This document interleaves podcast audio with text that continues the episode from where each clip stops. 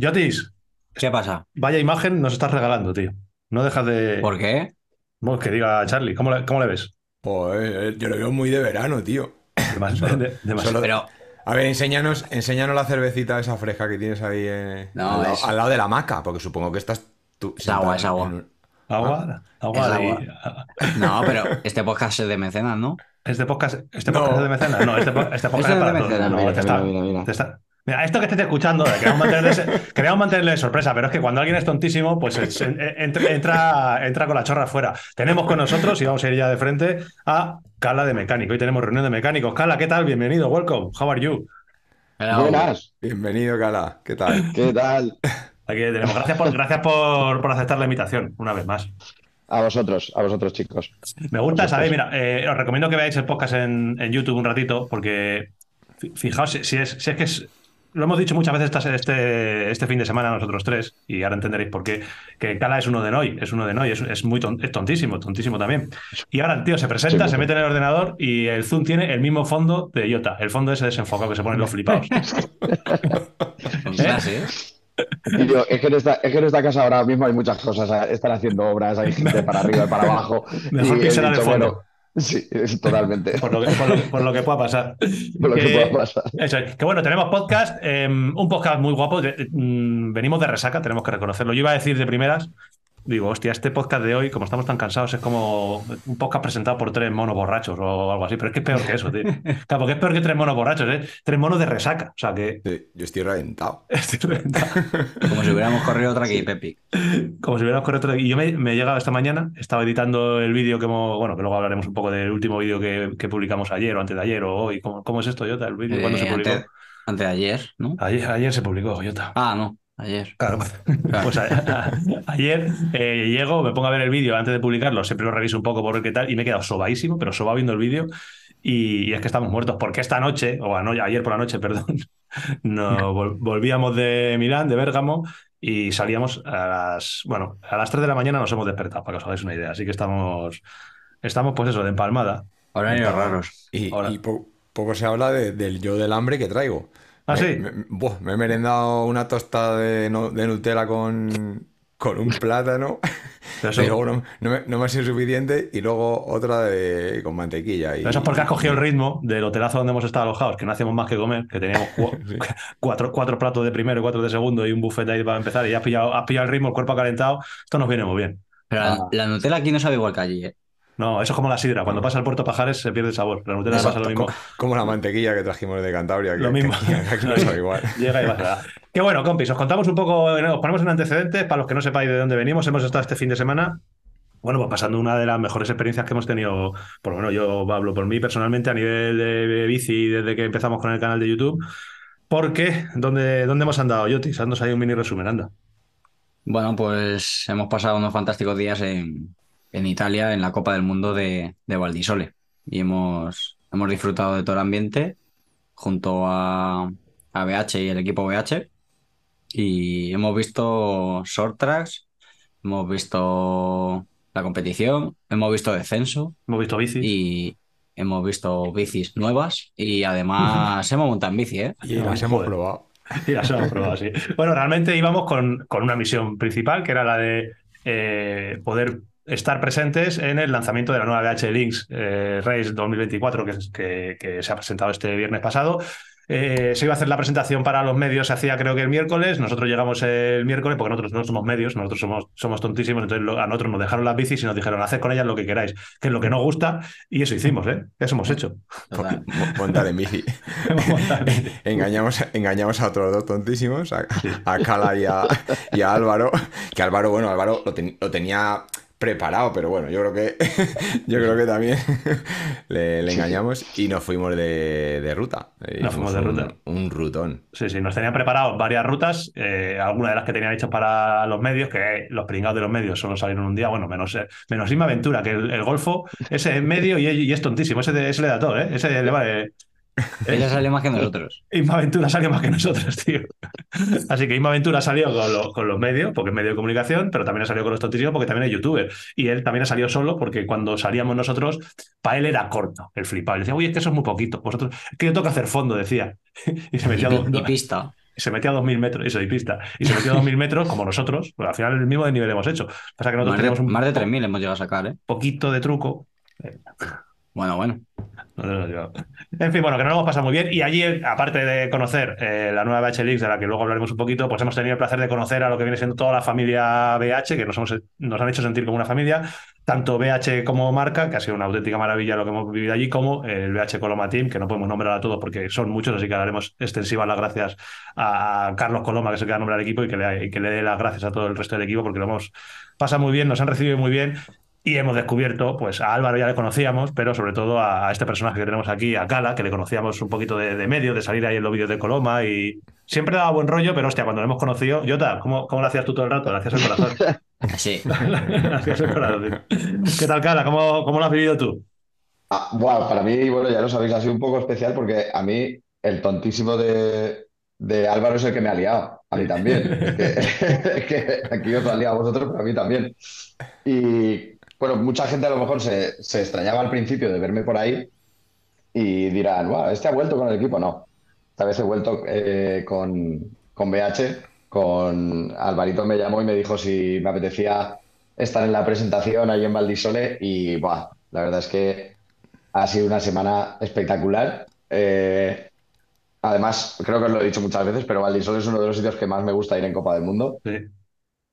Y ya, ya habéis visto por qué. Sí, iba a decir, y lo entendemos, porque el entorno, la gastronomía, el circuito, el circuito es muy guapo y, y el, y el paisaje es increíble. Y el ambientazo que se monta en la carrera también, ¿eh? Los Sí. tifosi, los tifosi son, son gente pasional. Los italianos no defraudan. Eh, Jota me está poniendo muy nervioso una cosa que estoy viendo ahora mismo. Eh, o sea, Jota tiene el filtro ese, el fondo desenfocado, y detrás hay como un, un ser moviéndose por su espalda, por su torso desnudo, Sí, que sí, yo sí. espero que sea un gato, ¿no? Por- Eh, a ver, espera.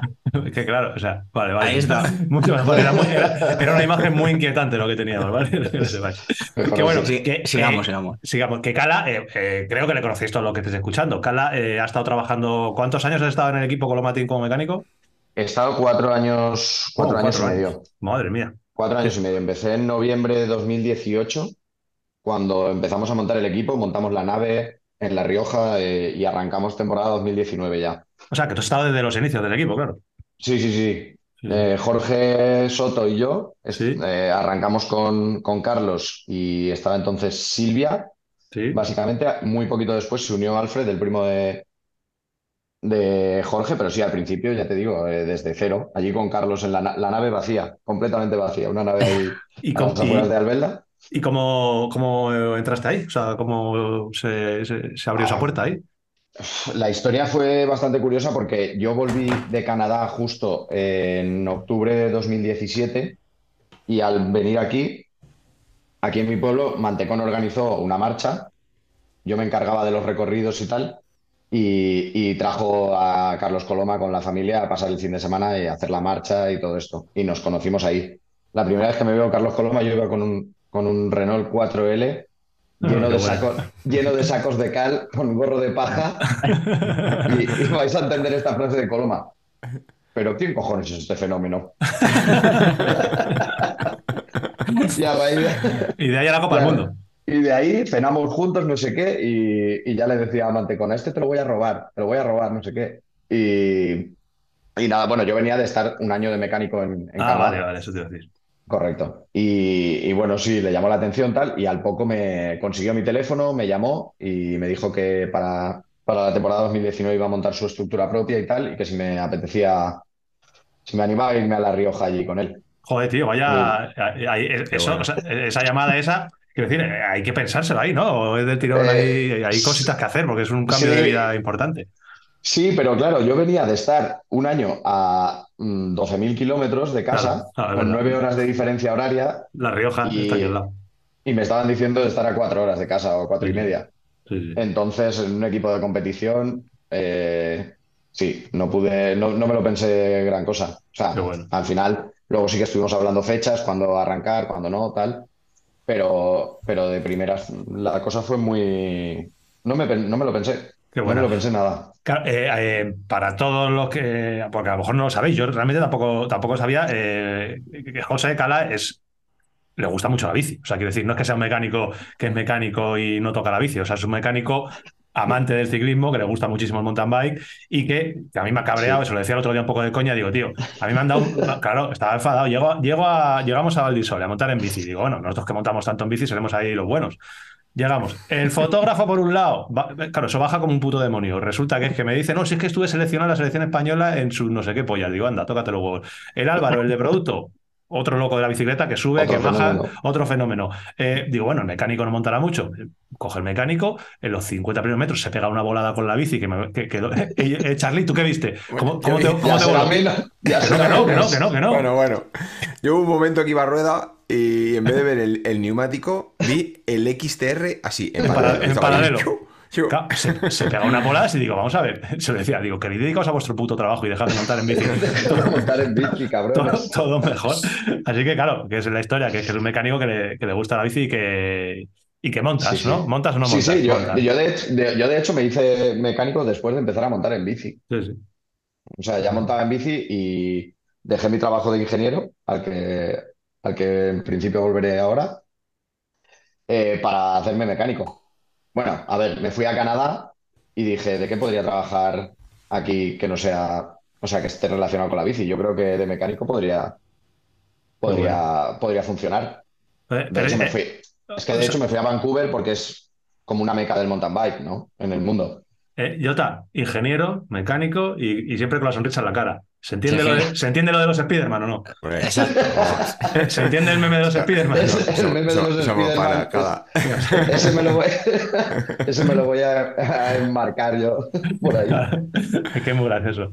Y, y, bueno, pues eso, que cuatro años que has estado allí, eh, sí, por ahí ha pasado, mucha, ha pasado mucha gente y, y siempre, siempre habéis tenido, o sea, siempre ha habido una imagen de un equipo muy chula, o sea, de un ambiente ahí muy, muy, muy es, guapo, con estrés es, y con todo lo que tenéis que pasar ahí. Sí, pero ¿sabes lo que pasa? Que yo creo que eh, Carlos es, es, un tío muy emocional, mm, creo sí, que sí, es súper evidente, y él al final eh, creo que es como que necesita rodearse de gente que le transmita, ¿sabes?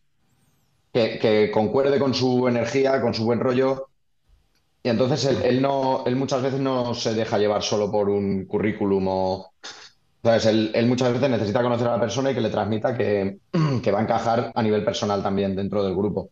Entonces, yo creo que él siempre se ha guiado mucho por eso para, para meter a alguien a ver, de, a, a, dentro del equipo. No es ninguna tontería y pasa. Yo soy muy partidario de eso, que cuando tienes que trabajar en equipo, Evidentemente, tienes que contar con gente capaz, tienes que tener uno mínimo de, de, gente que esté capacitada, pero tienes que tener un equipo que, que vaya tirando para adelante y que, y que, sume en todos los aspectos. O sea, no solo en lo que se va a dedicar, sino sí, sí. En, el, en, el, aspecto emocional y, y, en un curro como el vuestro, tío, que nosotros lo hemos sí. visto este fin de semana cuando hemos estado allí. Que yo te digo que hay tensión, ¿sabes? Que se están jugando allí cosas importantes, claro. que hay que trabajar en el momento y, y ahí hay que, hay que saber mantenerla esa. Yo creo que lo habéis hecho muy bien. Sí, sí, en ese sentido. Y comenta, comenta Jala, que que, de mecánico, pero el otro día nos decías que al final, eh, con el paso del tiempo y de los años, en el equipo no solo has tenido la función de, de mecánico, ¿verdad? Eso es, sí. Eh, a ver, el hecho de empezar de cero, pues hace que la gente que estábamos no podíamos tener una única función, no hay una estructura detrás de pues un equipo de comunicación, un equipo de, de administración. O... Entonces, al final era son trabajos que están muchas semanas fuera, pero también luego tienes semanas en casa. Entonces, en esas semanas, nosotros estábamos contratados full time, que es una de las cosas que hace Carlos. Pues a su equipo lo contrata a tiempo completo, entonces tienes que hacer más cosas para complementar, ¿no? Sí.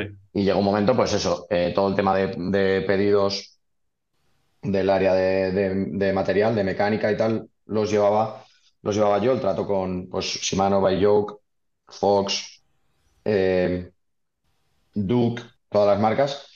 Y luego aparte el tema de UCI, eh, registro del equipo, eh, licencias, inscripciones en las carreras, reservas de paddock, todo este, eso, eso, todo muy, Ahora que hablas de todo el tema de... Es que eso es muy interesante, el tema del...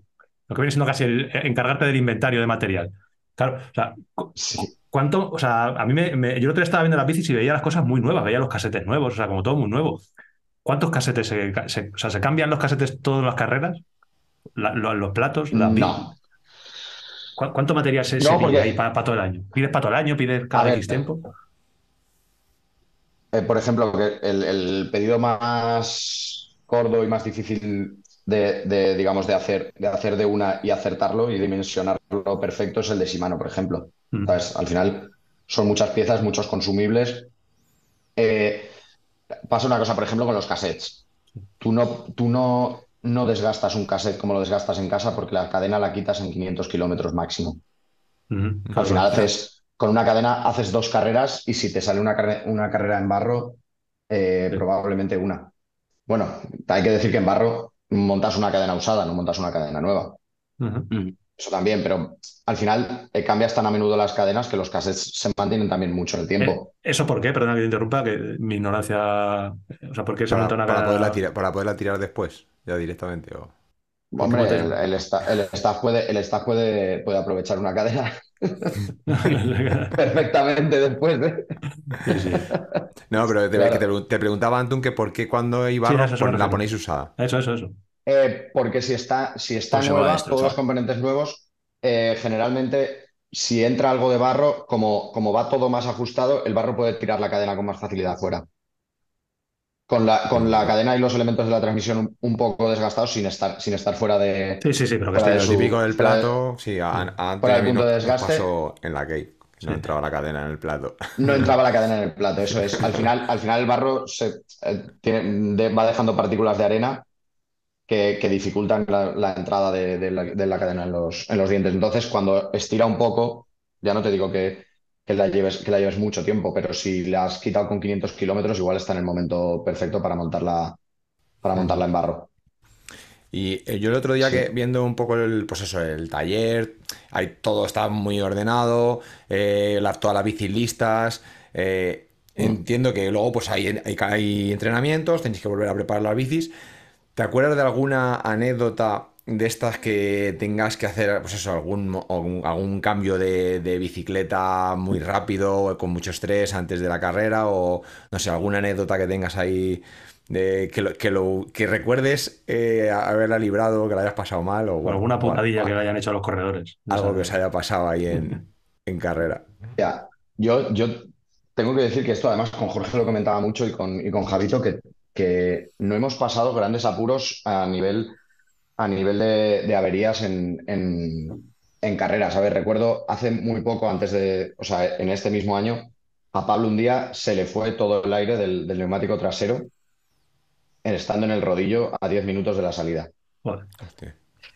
Y, y bueno, la- la- es que ahí tenemos mucha suerte porque Sí, tienes tienes, juegos de rueda. ruedas que es- el- cambia, cambias un juego de rueda, cambias un juego de rueda por otro. Y a día de hoy no sabemos todavía qué le pasó a ese neumático. Sí, sí, pero esos 10 minutos. No, eh, no lo sabemos, pero ahí, ahí de repente estás, estás con la tranquilidad de, de, bueno, está todo en el sitio, ahora nos vamos, ahora eh, nos vamos a la salida, tal. Y de repente Pablo levanta la mano, buah. la trasera, ¡pum! estando en el, estando en el rodillo. A correr a cambiar la rueda. ¿Se permite cambio, de, cambio de bici? Sí, por ejemplo, el cambio de bici no se permite, ¿no? En Copa del Mundo no. En Copa a ver, si estás en una, en un campeonato, o sea, en una Copa de España podrías, pero, pero en Copa del Mundo, bueno, vosotros lo sabéis. Bueno, vale, he dicho que no se permite, se puede permitir si no ha, si no ha empezado la carrera, Ya, pero no, podría permitir ya, si eh. estás, si estás entre los, no estás entre los 40 primeros. Ah, Ah. Los 40 primeros que salen al short track sí. Ah, claro, Eh, tienen que correr Claro, con la bici con la de- misma bici. la bici les colocan la pegatina, les colocan la pegatina en el cuadro y de hecho ha habido veces que como la gente utiliza eh, abrillantadores, el, eh, el abrillantador que, que puede tener una base, sabes, aceitosa o, o de silicona, cuando te pones la pegatina, ha pasado que has hecho el short track en lluvia y tal, y cuando ha terminado la carrera no tenías pegatina. No, O al ir al lavar se te ha ido. Pero ahí, ahí la, la UCI, cuando te coloca la pegatina, te hace, te hace dos o tres fotos de la bici. Entonces tienes que ir con la propia bici para que te coloquen una pegatina para el domingo, para poder pasar a parrilla.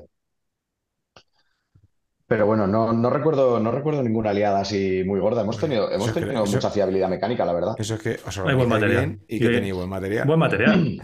Vale, Carlos, Carlos luego también desde el principio eh, su filosofía es que los corredores tienen que tener dos bicis de carrera completas más una bici en- de entrenamiento en casa. ¿Sabes? Entonces, las bicis de carrera tienen muy poquitos, muy Claro. poquitos kilómetros. Por eso también se ven tan nuevas. Sí. Y luego, aparte, lo que me preguntabas antes, se, se- se pide muchísimo material. Claro, depende, depende del número de corredores, pero para, para cuatro corredores quizás se pueden gastar perfectamente 40 cassettes XTR Mm. Sí, sí, que al final y algún XT para entreno. sí. Y pastillas de, fre- pastillas de freno a puertas. Sí, hay- ahí, por ejemplo, sí que hay cosas que tú haces un pedido gordo al principio, que es que lo tienes calculado para equipar todas las bicis que vas a tener a, a final de año. Y, y luego, depende del calendario, pues tener, tener en cuenta que todas las bicis van a necesitar Sí, eh, va- recambios varios, pero, eh, por ejemplo, consumibles como discos, pastillas, Sí. cables, fundas y así eh, se, se piden a, mi- a mitad de año, se suele hacer otro, otro segundo pedido. Depende de cómo ha ido.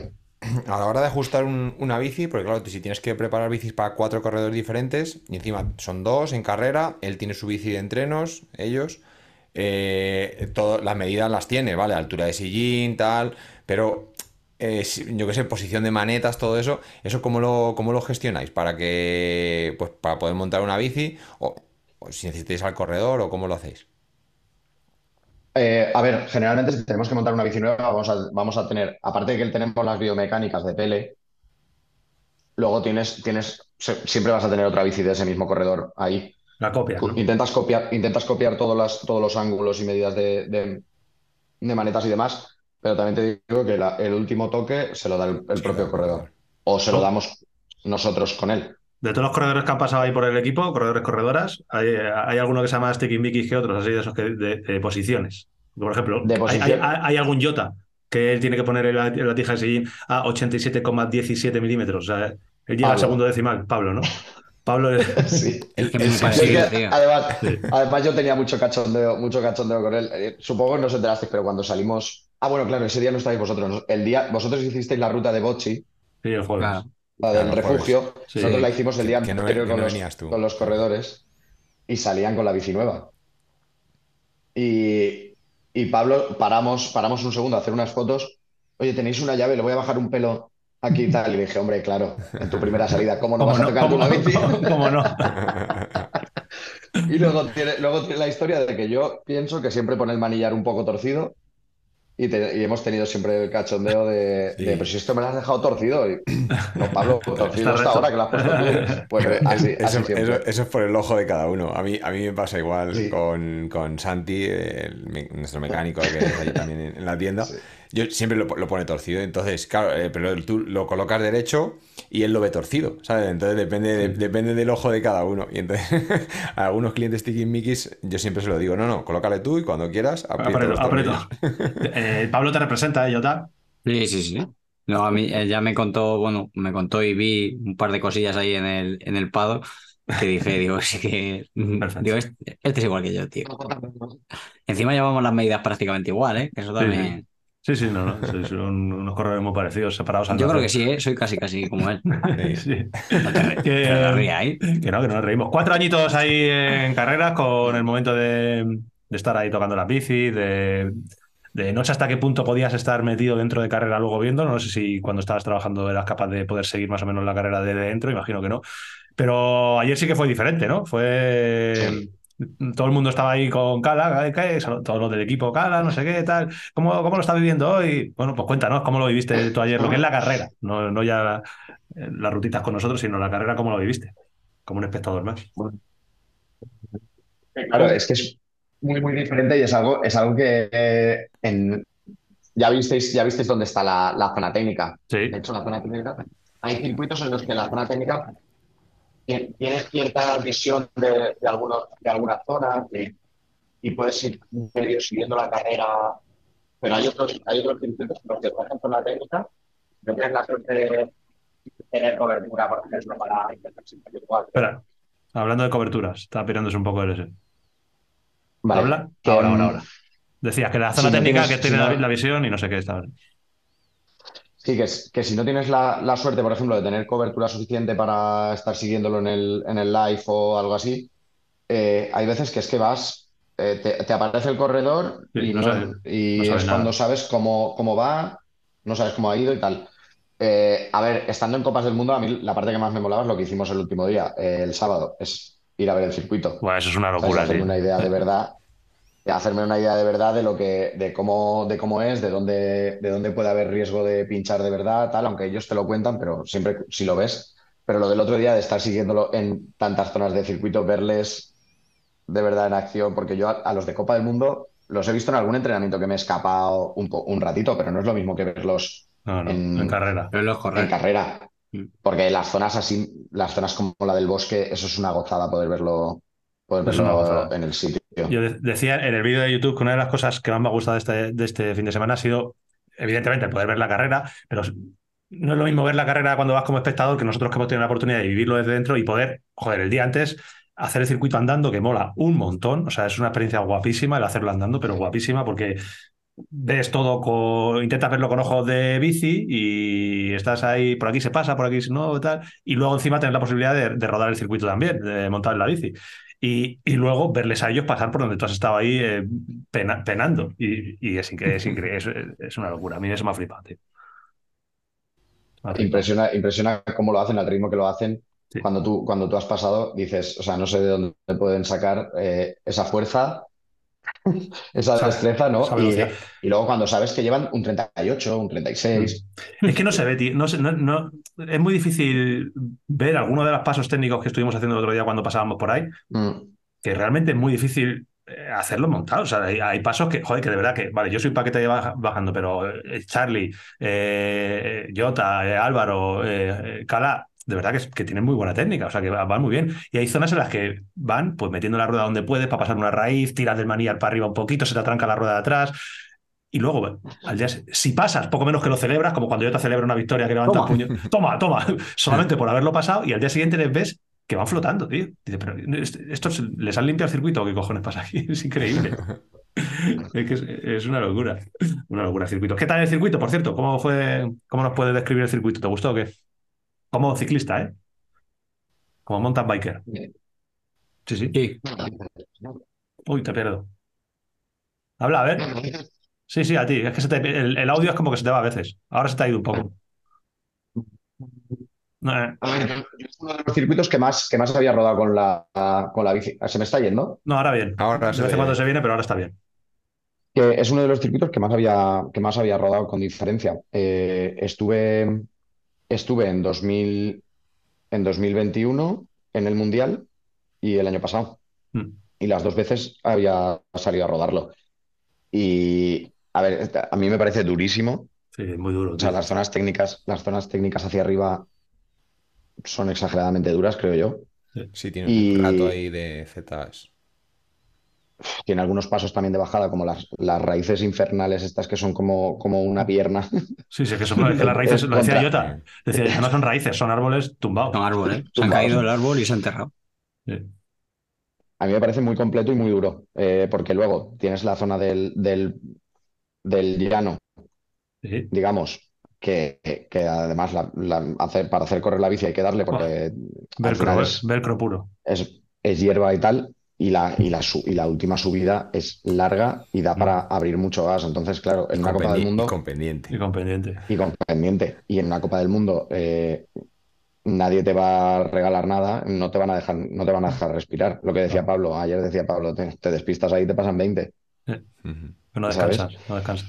A mí me gusta mucho, me parece súper completo y muy chulo. La zona de raíces me parece espectacular. Y El bosque. eh, el famoso, hay dos pasos que son relativamente. Cada circuito tiene algún paso que siempre todos conocemos. En Novemesto hay uno. Eh, Mont Santán, yo recuerdo también el par de pasos que hay. Y aquí es- se recuerda siempre el paso del árbol, por, por, Sí. por estéticamente y por cómo es. Y luego el Mm. otro paso, que es el escalón ese gordo que hay, el, el de la curva derecha, con un escalón muy grande, que el otro día publicamos en Instagram esa encuesta que viste por ahí. sí. De, ve, ¿tú tirarías por la A-Line, por la línea A o por la Chicken Line? Y obviamente, un buen seguidor de, un buen seguidor de Bicilab tira por la A-Line desde, desde casa, claro. Sí, sí, sí, sí, sí.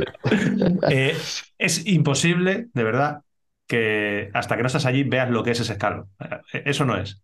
No, porque de No hecho, porque de hecho tú te hiciste una foto abajo Sí. Y no parece tanto. escalón y la, en la foto es, es que cualquiera lo ve y dice, Buah, yo me tiro. Claro, y, y desde arriba menos, desde arriba abajo. Dices, bueno, un, un drop, yo eso lo ruedo ahí Sí. como puedo.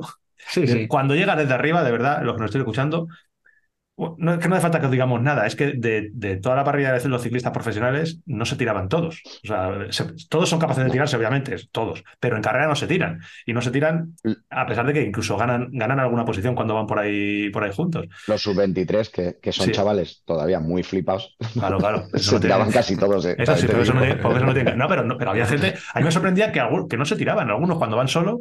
Si, si van, Sí. es lo que decía Charlie. ¿Cómo veías tú la cosa? ¿Cómo era? Sí, en general yo, yo lo que... Bueno, el escalón es como tirarte al vacío. Es tirarte al vacío. Yo- ese es, es el que ves y dices que no, no me voy a tirar. Pero en general en carrera luego yo lo veía que si iban solos eh, hacían la chicken line, como para asegurar, porque eh, al final era un- habían calculado un segundo, segundo y medio que se podía ganar. Pero cuando iban en trenecito, si llevabas dos delante, que, que tú notas que es más, que, que ellos notaban que eran más rápidos que si se metían por el escalón, los adelantaban, adelantaban una o dos posiciones. Y con lo Entonces, difícil que es ahí- adelantar, claro. Mm. Ahí, ahí sí que se, sí que se tiraban. Que hubo una muy buena, que se vio claramente, Sí, buenísimo. cuando, cuando Sangeis adelantó a, a Nino eh, justo, en la primera vuelta, antes de, antes de llegar al Se escalón. metió en la subida. Sangeis se le, se le metió delante, además eh, forzando. Sí, sí, sí. Pero se, metió, pero se metió por la chicken. Y, y Nino dijo así, pues yo me tiro aquí por el escalón. Y le volvió a adelantar. Sí, Sí. sí, Es claro. que yo os tengo que decir que el escalón estaba muy machacado. O sea, la, la recepción del, del drop está mucho más hundida y más machacada que, que el año pasado. Claro. Porque yo el año pasado lo, lo pude hacer Sí. y este año no, no, lo- no- o sea, no, lo, no lo veía. Es lo que veía realmente, eh, eh, aparte de que tiene un, o sea, de que tiene un drop de- muy alto, o sea, eso tendrá un metro y pico. Claro, la recepción, para los que no seáis capaces de visualizarlo, es de arena, prácticamente de arena, con una rodera que se está haciendo de todos los ciclistas pasando y en curva derechas. Y con un árbol por ahí. Entonces, claro, se juntan todas las variables pues, para que realmente pues, tengas que controlar muchísimo, muchísimo la. Sí que igual la gente se acuerda del vídeo de, de Nuria Bosch con Colo, que ¿Cómo Colo la coge del brazo, que se tira, se tira Nuria y, y, claro, la recepción la hace de invertido, con lo Sí. cual no, no está girando, no está consiguiendo girar la bici a derechas y se va a ir barranco abajo y el, y el Colo la coge y se van los dos. Se Eso fue, pegan una rebozada. eso fue el año pasado, ¿no? Sí, yo creo que la gente lo recordará. Sí, sí, Sí, sí, sí, sí, la sí, buena. fue el año pasado. Y mm, yo, a, modo de anécdota, recuerdo cuando estábamos ayer, ya después de que acabara la carrera en el paddock, y, estaban hablando Jofra con, con Valero, estaban ahí haciéndose sus. Por lo que hacemos todos cuando acabamos una carrera, contar a los, a los compis qué tal nos ha ido, y, y le decía, no sé si fue Jofra Valero o Valero a Jofra, de- no, Jofra Valero le decía, pero eh, ¿te tirabas por, la, por el escalón? ¿Te hacías el escalón? Y le decía Valero, dice, no, no, no. Dice que yo llegaba así, le hacía el gesto de llegar con el gancho en el cuello, dice, llegaba ya con el gancho, dice, no tenías. Dice, y, no, me- y, no me tira, y no me tiraba, o sea, y, y no se tiraba ninguno de los dos. O sea, porque realmente te está jugando, pues. Te está jugando cuando llegas, todo se ha dicho de paso, después de una subida dura. O sea, Claro, luego Valero, luego Valero decía que, que él con el peso, lo largo que es y lo larga Claro. que es, y que la XL, Claro. que se le complica más que a los demás. Sí, sí, sí. No, no, es verdad. ¿eh? No. Claro.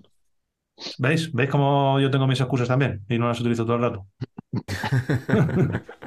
Por eso no me tiro yo por, la, por el puto barranco ese, tío. La- La verdad que no, has- no has llorado apenas, ¿no? Eh, Bueno, porque, ver. no, porque no- tú no, no viniste con nosotros el jueves, fue el jueves en las zetas para Ah, abajo, sí, sí, sí. todo el rato llorando. ahí, lloraste, ¿no? ahí fue donde, ahí fue donde le comió, le comió la cabeza a Álvaro para, para una conseguir, L, una, conseguir una L. A ver, yo he estado, no, he estado, eh, la bici, mira, ya, ya entramos directamente al tema de, de, la- de- de nuestro, de nuestras rutas, que es lo que, es lo que mola. El jueves hicimos una ruta muy chula con una subida de mil y pico metros de nivel y luego teníamos una bajada muy larga de yo que sé cuánto tiempo estuvimos bajando, media hora o muy larga, muy muy larga. larga y, y muy guapa, con pendiente, con un paisaje increíble. Supongo que habréis visto el vídeo y si no, tenéis que ir a verlo porque la bajada es muy, muy chula y, y tenía una zona con muchas, la típica zona de bajada en zetas, de curvas de herradura, pero curvas de herradura muy cerradas. Y, y yo para la izquierda, pues bueno, más o menos tengo una tasa de éxito de un 50%, pero para, para la derecha es imposible. Mi bici para, mi bici para la derecha no gira, y entonces me acabo cabreando. Entonces lo que dice Charlie, que yo voy todo el rato rezando, y ojo, que iba con una L, que se nota mucho la diferencia entre la L y la XL, se nota un montón, tío. Se nota un montón, girarla y, y meter la bici ahí. Y claro, como íbamos a rueda de Isma Aventura, pues encima, Claro, encima esa, esa es otra. tenías que apretar. Aunque decía, decía, decía que dice, bueno, yo subir, si tengo que esperar subiendo, no me importa. Dice, pero es que va, dice, pero, pero bajar, eh, bajar despacio no me gusta. E- Esperar bajando no espero. Esperar, esperar bajando no espero. Entonces, bueno, ahí estuvo, lo pasamos Eh, bien. El Isma, el Isma es Hostia, brutal. es brutal, tío. Que, mm, pues mira, vamos a, a, eh, ya directamente. Tu experiencia con Bicilab, eh, Gala. Eh, hay tres grandes, tres grandes Bueno, famas, venga. ¿vale? Yo te, Eh, Vale. pregunta, pregunta muy rápida. Charlie, ¿estás siempre contento? Se lo pregunta la gente. Charlie, ¿estás siempre feliz? Somos los Spiderman, sí. Eso es, no se pierda, sí. Siempre, Eh, siempre está, siempre está sonriendo, le pasa es- como a mí. es la sonrisa así, permanente. siempre. permanente. Eh, ¿Es merecida la fama de Jota de protestón? Sí. O sea, no, no voy a, no voy a, no voy a- Pero es que siempre tiene que haber un, un protestoncillo ahí, ¿sabes? Que da, da vida, joder. ¿Qué le Yo nunca, he dicho que, yo nunca he dicho que no sea protestón, pero soy protestón con argumentos. Ya está, protest- ya está protestando. Es el que Claro. mira los metros de nivel. Sí, pero, pero yo, tío, es que todos sabemos que hubo una protesta que no fue, que no, que fue en tu contra, tío, que fue nos tenemos que subir en bici el sábado por la tarde del Pado, pues ya no voy al circuito. Eso A todo estuvo por mal. y ya está. No, a mí me hacía gracia cuando decíais, porque ah, era cuando, ah, cuando fue el día que el jueves hizo, hicimos la ruta y el viernes teníamos otra ruta muy chula, pero amaneció, bueno, a las 7 de la mañana estaba diluviando. Diluviando, Sí, sí. diluviando. Y bueno, pues estamos desayunando ahí, y no, no vamos a salir, vamos a grabar el podcast, venga, vamos a grabar el podcast a las 10, desayunamos, tal, y de repente se asoma así Charlie un poco y dice, yo creo que... El Yo Charlie creo que eso- en ningún momento, en ningún momento Yo descarto. eh, perdió la esperanza de Claro, salir. yo, ¿eh? estaba, no, no. yo estaba esperando a que bajaseis, ya cuando, cuando bajaste tú y, y no estabas convencido, digo, bueno, y Cala tam- tampoco le veo convencido. y ya Vamos, digo, Es que veía, Álvaro, que llovía mucho, tío. Llovía Ya. mucho. Y, y ese no, ¿cómo, se, no- ar- cómo se arregló el día Sí, luego? sí, no, en, en un- en- es que nos pasa mucho eso. Estoy pensando ahora y nos pasa, lo que nos pasó realmente fue que Charlie dice, uy, yo creo que hace, que hace sol. Mm, Yo me asomo un poco, digo, no, no, no hace sol, pero parece que si miras ahí arriba a lo alto hay un clarito, no sé qué, y en cuestión de 25 segundos, os lo juro, desde que Charlie dice, parece que hace sol, estamos todos levantándonos del, del desayuno, venga, vamos a poner Sí, el culo. vamos y a yo- cambiarnos. claro, Y yo te dije, vamos a ver, pero vamos a ver. ¿Estáis to- ¿Estamos tontos? Está- ¿Estamos tontos o qué pasa? Pues eso se Pero, pero no íbamos a Eh, pero bueno Pero es no es, es- eh, yo, creo, yo creo que está, es- yo creo que os estáis equivocando, no sé qué, pero él Sí, pero iba él se estaba poniendo- a ponerse el culo también. Claro, claro, claro. claro. No, no, él, él se estaba poniendo el culo. Y, menos mal, y menos mal que me lo pusimos. Sí, porque joder, ese día sí que hizo bueno. Y, lo, y lo mismo nos pasó Sí. el día del circuito, de reconocer el circuito. Todo el día, porque ahí era yo el que yo no quería hacer el circuito. Pues ¿Cuánto tiempo me tiré yo diciendo que, no el circuito no se hace, que no vamos a Pues hacer el cinco circuito? horas. Cinco Porque horas. estaba, pero porque estaba mojado. Cuando Desde- estuvimos, eh, cuando de- estuvimos viendo el descenso, todavía había humedad. Claro. está, a mí eso me parecía peligrosísimo. Digo, esto es una, esto es una como dice yo, esto es una negligencia. Eso es una negligencia. Eso es una negligencia. Y, y- Gala, Álvaro y Charlie se querían meter, a Jota más o menos le daba igual y yo no quería porque digo, me, me voy a caer, me voy a partir la puta cabeza aquí. Y lo mismo, no sé qué ocurre. Ah, cuando hicimos la vuelta andando. Claro, ahí nos Andando. calenta. Claro, hicimos la vuelta claro. andando. A ver, es que todo es que a mediodía, cuando llegamos al, al paddock, Antoñito dijo, no, No lo hagáis. no, no lo hacéis. Ortiz. No, no, es- era como que no, ¿qué decís? Que no, que No, no, no- que- no que metáis. ¿Estáis mal de la cabeza? No. Porque No lo había hecho, lo había hecho en húmedo. Sí, Claro. pero porque lo había hecho en húmedo y claro, algunas raíces estaban deslizantes. Claro. Y entonces dijo, Buah, estos se, se me van a matar aquí. estos tres". Luego nos, meti- nos metimos eh, andando, a hacerlo andando, que estaba el terreno de puta madre, a pesar de que yo tuve ahí, yo hice mi volada del paso del árbol andando. Joder. Joder, cómo te gusta. Ha dado, que- ha dado que hablar eso, ¿eh? ¿Os preguntó Valero ayer que quién era el imbécil que se había caído? o ¿Qué? Sí, ¿Qué, tal cual. qué dijo? ¿Qué Porque dijo? se pensaba que había. Ah. Es que Pablo y él se pensaban que era yo. Ah, no sé, la se, barba, se yo ve que lo compartí, lo vieron y se pensaban que era yo. Digo, no, tío. Joder. Yo Les conté, que, les, conté, les conté que te habías flipado y habías intentado hacer un whip. Exactamente, hizo un whip sin bici. Y, Pero es que el y paso claro, del árbol no es de whip, tío. Claro, ya, pero yo, yo lo, vi, lo, vi, lo vi hecho y entonces caí mal y me caí, bueno, y Charlie seguía grabando, bueno, eso lo subimos. Pero claro, ahí qué pasó, que íbamos andando, nos hicimos todo el circuito andando, andando y esto lo, esto lo hacemos, ¿no? esto por aquí tú crees que pasamos, sí, que no, que sí, que no. Y eran las seis y pico de la tarde y de repente llegamos al paddock y Bueno, siete, siete y pico. siete y pico, ¿no? Ahí fue Álvaro. ¿eh? Ahí fue Álvaro el que pinchó. Estábamos todos, era, había un ambiente pero- muy tenso. sí, o sea, estábamos, sí. Y según, estábamos según todos. volvíamos al paddock, decía Álvaro, yo todos los circuitos que he ido he reconocido el, el este. Este va a ser la primera vez que venga una Copa del Mundo Y y, no lo vaya sin reconocer. Y no lo hago. Eso, y Charlie sabe. Charlie iba también sonriendo pero enfadado, era como, como desencantado. como, Joder, Joder, tío. Me claro, no vamos a entrar.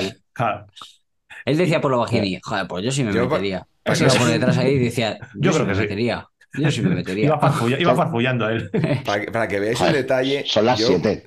Yo creo que da tiempo. Eh, Ahí, ahí, ahí. Eso, se, eso, se, eso se dijo.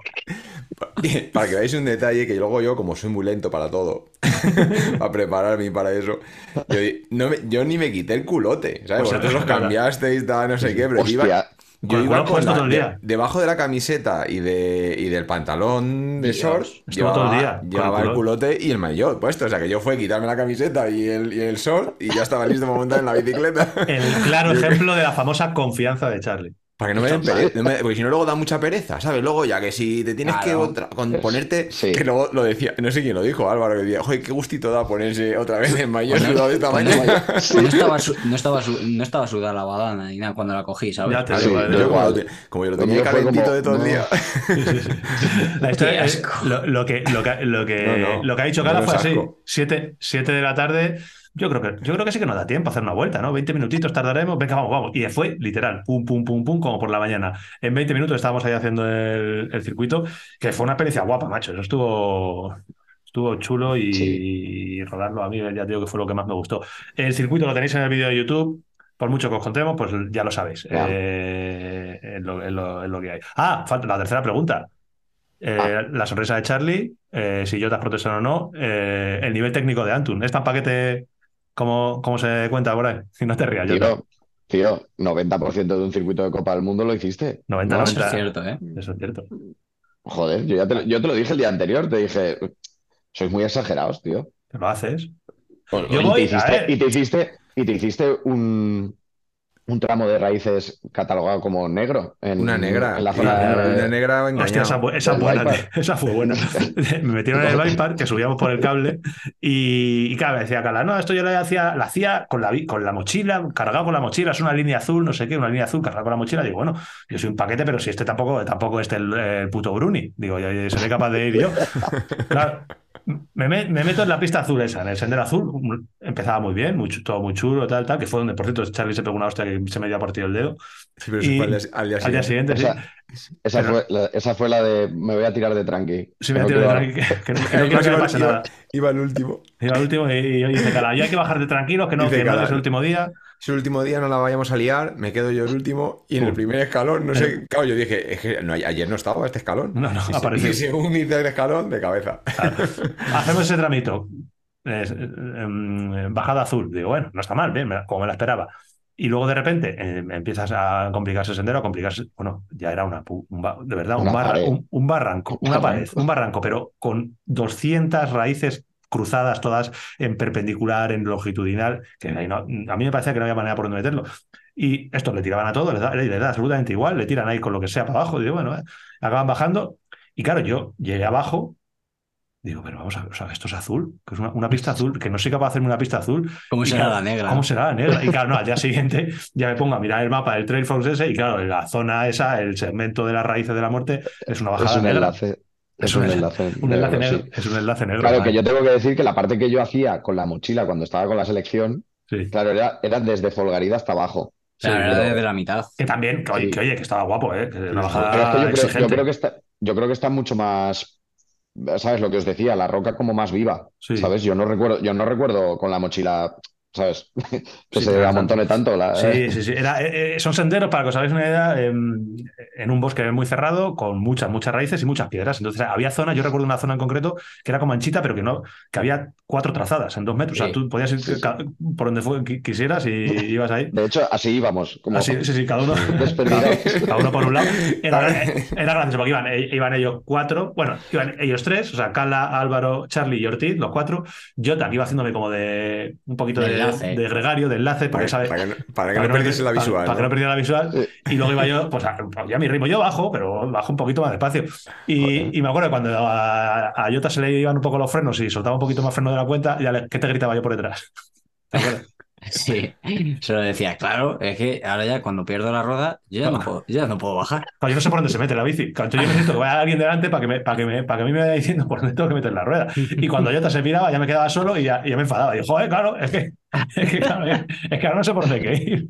Y bueno, espera un ratillo y ya está. Y ahí llegamos todos juntos abajo. Pero te ha venido muy bien este fin de semana. No broma. Por- Hombre, has desbloqueado ahí Ah, mucho. exacto. Sí, no broma, sí, que yo sí. venía con la perrería de la dama roja de madre mía que no vuelvo a bajar una. Y aquí hemos hecho cosas guapas desde el principio y lo he dicho. Ah, escalonaco, raíces. Muy, muy guapo, sí, sí. El, Yo creo circuito, que el entre- circuito me ha venido en- muy bien, sí. Entre la ruta, entre la ruta de, los, jueves. bueno, la que hicimos con los periodistas, sí. Eh, las, las de Folgarida y todas estas, más el circuito, el nivel medio de las, de las rutas. Sí, sí, eh, el nivel técnico ha sido-. Y te recuerdo, Gala, que no se nos olvide que nosotros, nosotros tres tuvimos que hacer las bajadas gordas dos veces, porque tuvimos que volver a subir cuando perdí el móvil. Sí, esa, sí, no, sí. esa ca- eh, esa no lo hemos contado ni en YouTube, ni en Instagram, ni nada, pero. y, en, mo- y en mojadito. y en mojado. Pero cuando estábamos llegando abajo. Cuando estamos llegando abajo, me dice Tocayo, me dice Ortiz, que no está aquí, por cierto, otra vez, porque hoy es que el señor Ortiz, ojito con Ah, él. está- o sea, estamos muy enfadados, ¿eh? el señor Willy Fogg. eh, es, la, eh, es la cuarta, ¿no? Si no recuerdo mal. Por lo Claro, que pero es que, no contaste. para, no, es que este tío no para, viene ahora de Valdisole y ayer directamente, en vez de irse a Ojena a descansar, se va directamente el tío Golfo a Andorra, porque este miércoles empieza con el Tete, como él dice, con Hermida, empieza Andorra Epic, que ya nos contará, pero es que cuando tenga que contarnos nos va a tener que contar Kenia, Andorra Epic y, y- y, bueno, yo no iba a Va, a hacer, va a hacer un especial de. de Claro, un, monogra- monográfico, un monográfico, vas a, a dar el micro. Que Me se dice- grabe él solo un día, tío. Me dice, Ortiz, me dice Ortiz, eh, eh, Tocayo, Tocayo, eh, tú que vas más despacio, que es que muy cabrón. Tú más- Baja para abajo y, y, y grábanos un vídeo de esos guapos que haces bajando a nosotros. Digo, vale, venga, vale. Yo bajo para abajo, dejo la bici en el suelo y ya cuando voy a echar mano al móvil para grabar con el iPhone, digo, hostia, digo que no tengo el teléfono, lo lleva en la espalda. Pues nada, eh, pues con toda la tranquilidad del mundo digo, oye, Antonio, que es que he perdido el móvil, déjame el tuyo, me dejó el móvil, le grabé bajando, bajamos hasta abajo y imaginaos, buscar un iPhone en una bajada de, yo qué sé, si tenía, que a lo mejor tenía 5 kilómetros la bajada. Sí, por ahí creo que tiene. Claro, sí. tiene, tiene dos tramos de dos kilómetros y pico, una bajada de cinco kilómetros en sendero en un bosque. Pues bueno, al final la historia es muy larga, pero conseguimos encontrarlo de una manera milagrosa. Lo encontró un otro ciclista que estaba haciendo la ruta, se lo encontró, lo cogió, lo guardó. Ese ciclista iba a ver la carrera y Jota, llamándole por teléfono hasta que lo cogió, Jota, que, ojito, con el nivel que está cogiendo de italiano, eh, habló con. Se llama Marco, ¿no? Te he, dado, te he dado unas clases este fin de No, no, semana. ha sido, que- exa- ha sido exagerado. Y habló con Marco, que se había encontrado mi teléfono y lo. y Italiano de Copa del Mundo, tío. y, y y sí, soy italiano de supervivencia. Así, ah, así que bueno, ha sido un fin de semana increíble. Al Oye, que íbamos, sí, dale. Tengo que aclarar, para que luego no se me tache a mí de, de nada, que, ojo, cuando pongo yo el ritmo en la bajada, mira lo que pasa, ¿eh? Soy capaz de destruir al mecánico. ¿Qué pasa? Ah, ¿verdad? ¿Ibas, ibas tú el primero? Sí, sí, sí. sí. No, es, que sí. es normal, es normal que no lo sepas porque no me veríais. O sea, rápido, ¿eh? muy rápido, sí. Te lo dijo Cala, ¿eh? ¿Qué le dijiste? No. Le dice Cala, vamos. No, Llevaba no. manos, ¿eh? Tengo ese, manos. día, ese día le dije, tío, pasa porque estáis yendo mucho más rápido de lo que voy yo. Ya está, os dejo paso. No, Es Charlie que eso, de, eso de tirarte y notar al, al tío encima tuyo. con la rueda, metiéndote la puta rueda. ¿Qué Claro, le pasa? Sí, era- dije, era para grabar. está. O sea, Era para grabarte. Y ahí fue donde, donde Charlie, Charlie volcó, sí. Tenemos toma guapas. Tenemos más guapas. Que no sé qué haremos con eso, no sé si haremos vídeo de las bajadas, bueno, que nos diga la gente, porque La pena, no, la no, pena, bajada- lo vuelvo a decir, es, fue, es que no esté grabada ni salvada, tío. Hostia, esa fue buena, sí, sí. En una, en una de esas bajadas, pues es que Cala va, de verdad que va, va, va haciendo, va haciendo payaso todo el rato en la bajada, o sea, va derrapando, se pega un salto, encanta pega un brinco. tío. A ti te gusta mucho eso, sí. sí. me gusta Y en una de estas iba yo detrás de él y le veo que pega, que bombea la bici para abajo y pega un, de verdad, ¿eh? que pega un A ver dónde va, que digo, a ver, digo, a ver, a ver, a ver, a ver, el, el- el que- el que va, a la luna. Y pega un brinco que flipas. Y en medio del salto se le va al pie izquierdo, se le va para afuera. Y, o sea, a mí me dio tiempo a verlo en tiempo, en el low motion, en tiempo bala. Y empezó, aterrizó con el pie fuera, fuera de la trazada, ya entre las piedras, porque eso estaba lleno de piedras. Ate- Con la, con la, de verdad, ¿eh? tres segundos en los que no sé.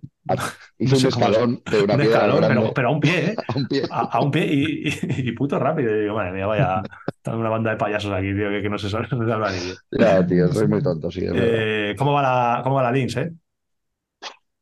Por eso no se cayó. No, no, ¿cómo va, eh? Eh, no, no, eso es. eh, hace poco me ha preguntado un amigo, ¿de verdad va tan bien como parece? Me ha, me ha preguntado y le digo, tío, sí. O Es que va, va increíble y, y- y ojo, que también lo hablamos en el vídeo, es que la, la Lynx anterior va increíble. Que la Lynx anterior es una bicicleta que los que la hemos tenido siempre hemos hablado de ella. O sea, no conozco prácticamente, no, no conozco a nadie que haya tenido la BH Lynx, la, la anterior, y que no le guste. O sea, eh, una bici que funciona increíble, que es súper rígida, que yo soy muy rígida, que baja muy, muy, muy, muy bien. Y, hostia, fue probar esta nueva, de verdad, que yo digo, a mí con que sea más bonita, y esta es mucho más bonita, porque eso creo que es algo, sí, creo que es algo bastante objetivo, es una bici que es más bonita que la, que la anterior, Eh, todo muy integradito, esa violeta sin que se vean los tornillos, con, con todo tapadito, eh, el latiguillo de freno trasero que ya no se ve por fuera. Yo con eso ya tenía suficiente, ahí me da igual, ya sabéis que a mí lo que me importa es que la bici me guste. Y, y no, no, montamos y, y coincidíamos todos que es que va, va increíblemente rígida. O sea, de verdad que se nota, pero no para mal. O sea, no, no es esa rigidez que dices vas comiéndote las piedras, ¿no? de, que puedes apretar la bici donde quieras y va bien, y bajando es pues como, como, era la otra, que era, la hostia. Yo quería preguntarte, es una versión mejorada. Sí. sí que, porque has estado muy, que nos cuentes, porque has estado, sabemos que has estado muy metido en el proyecto de la, de la nueva bici.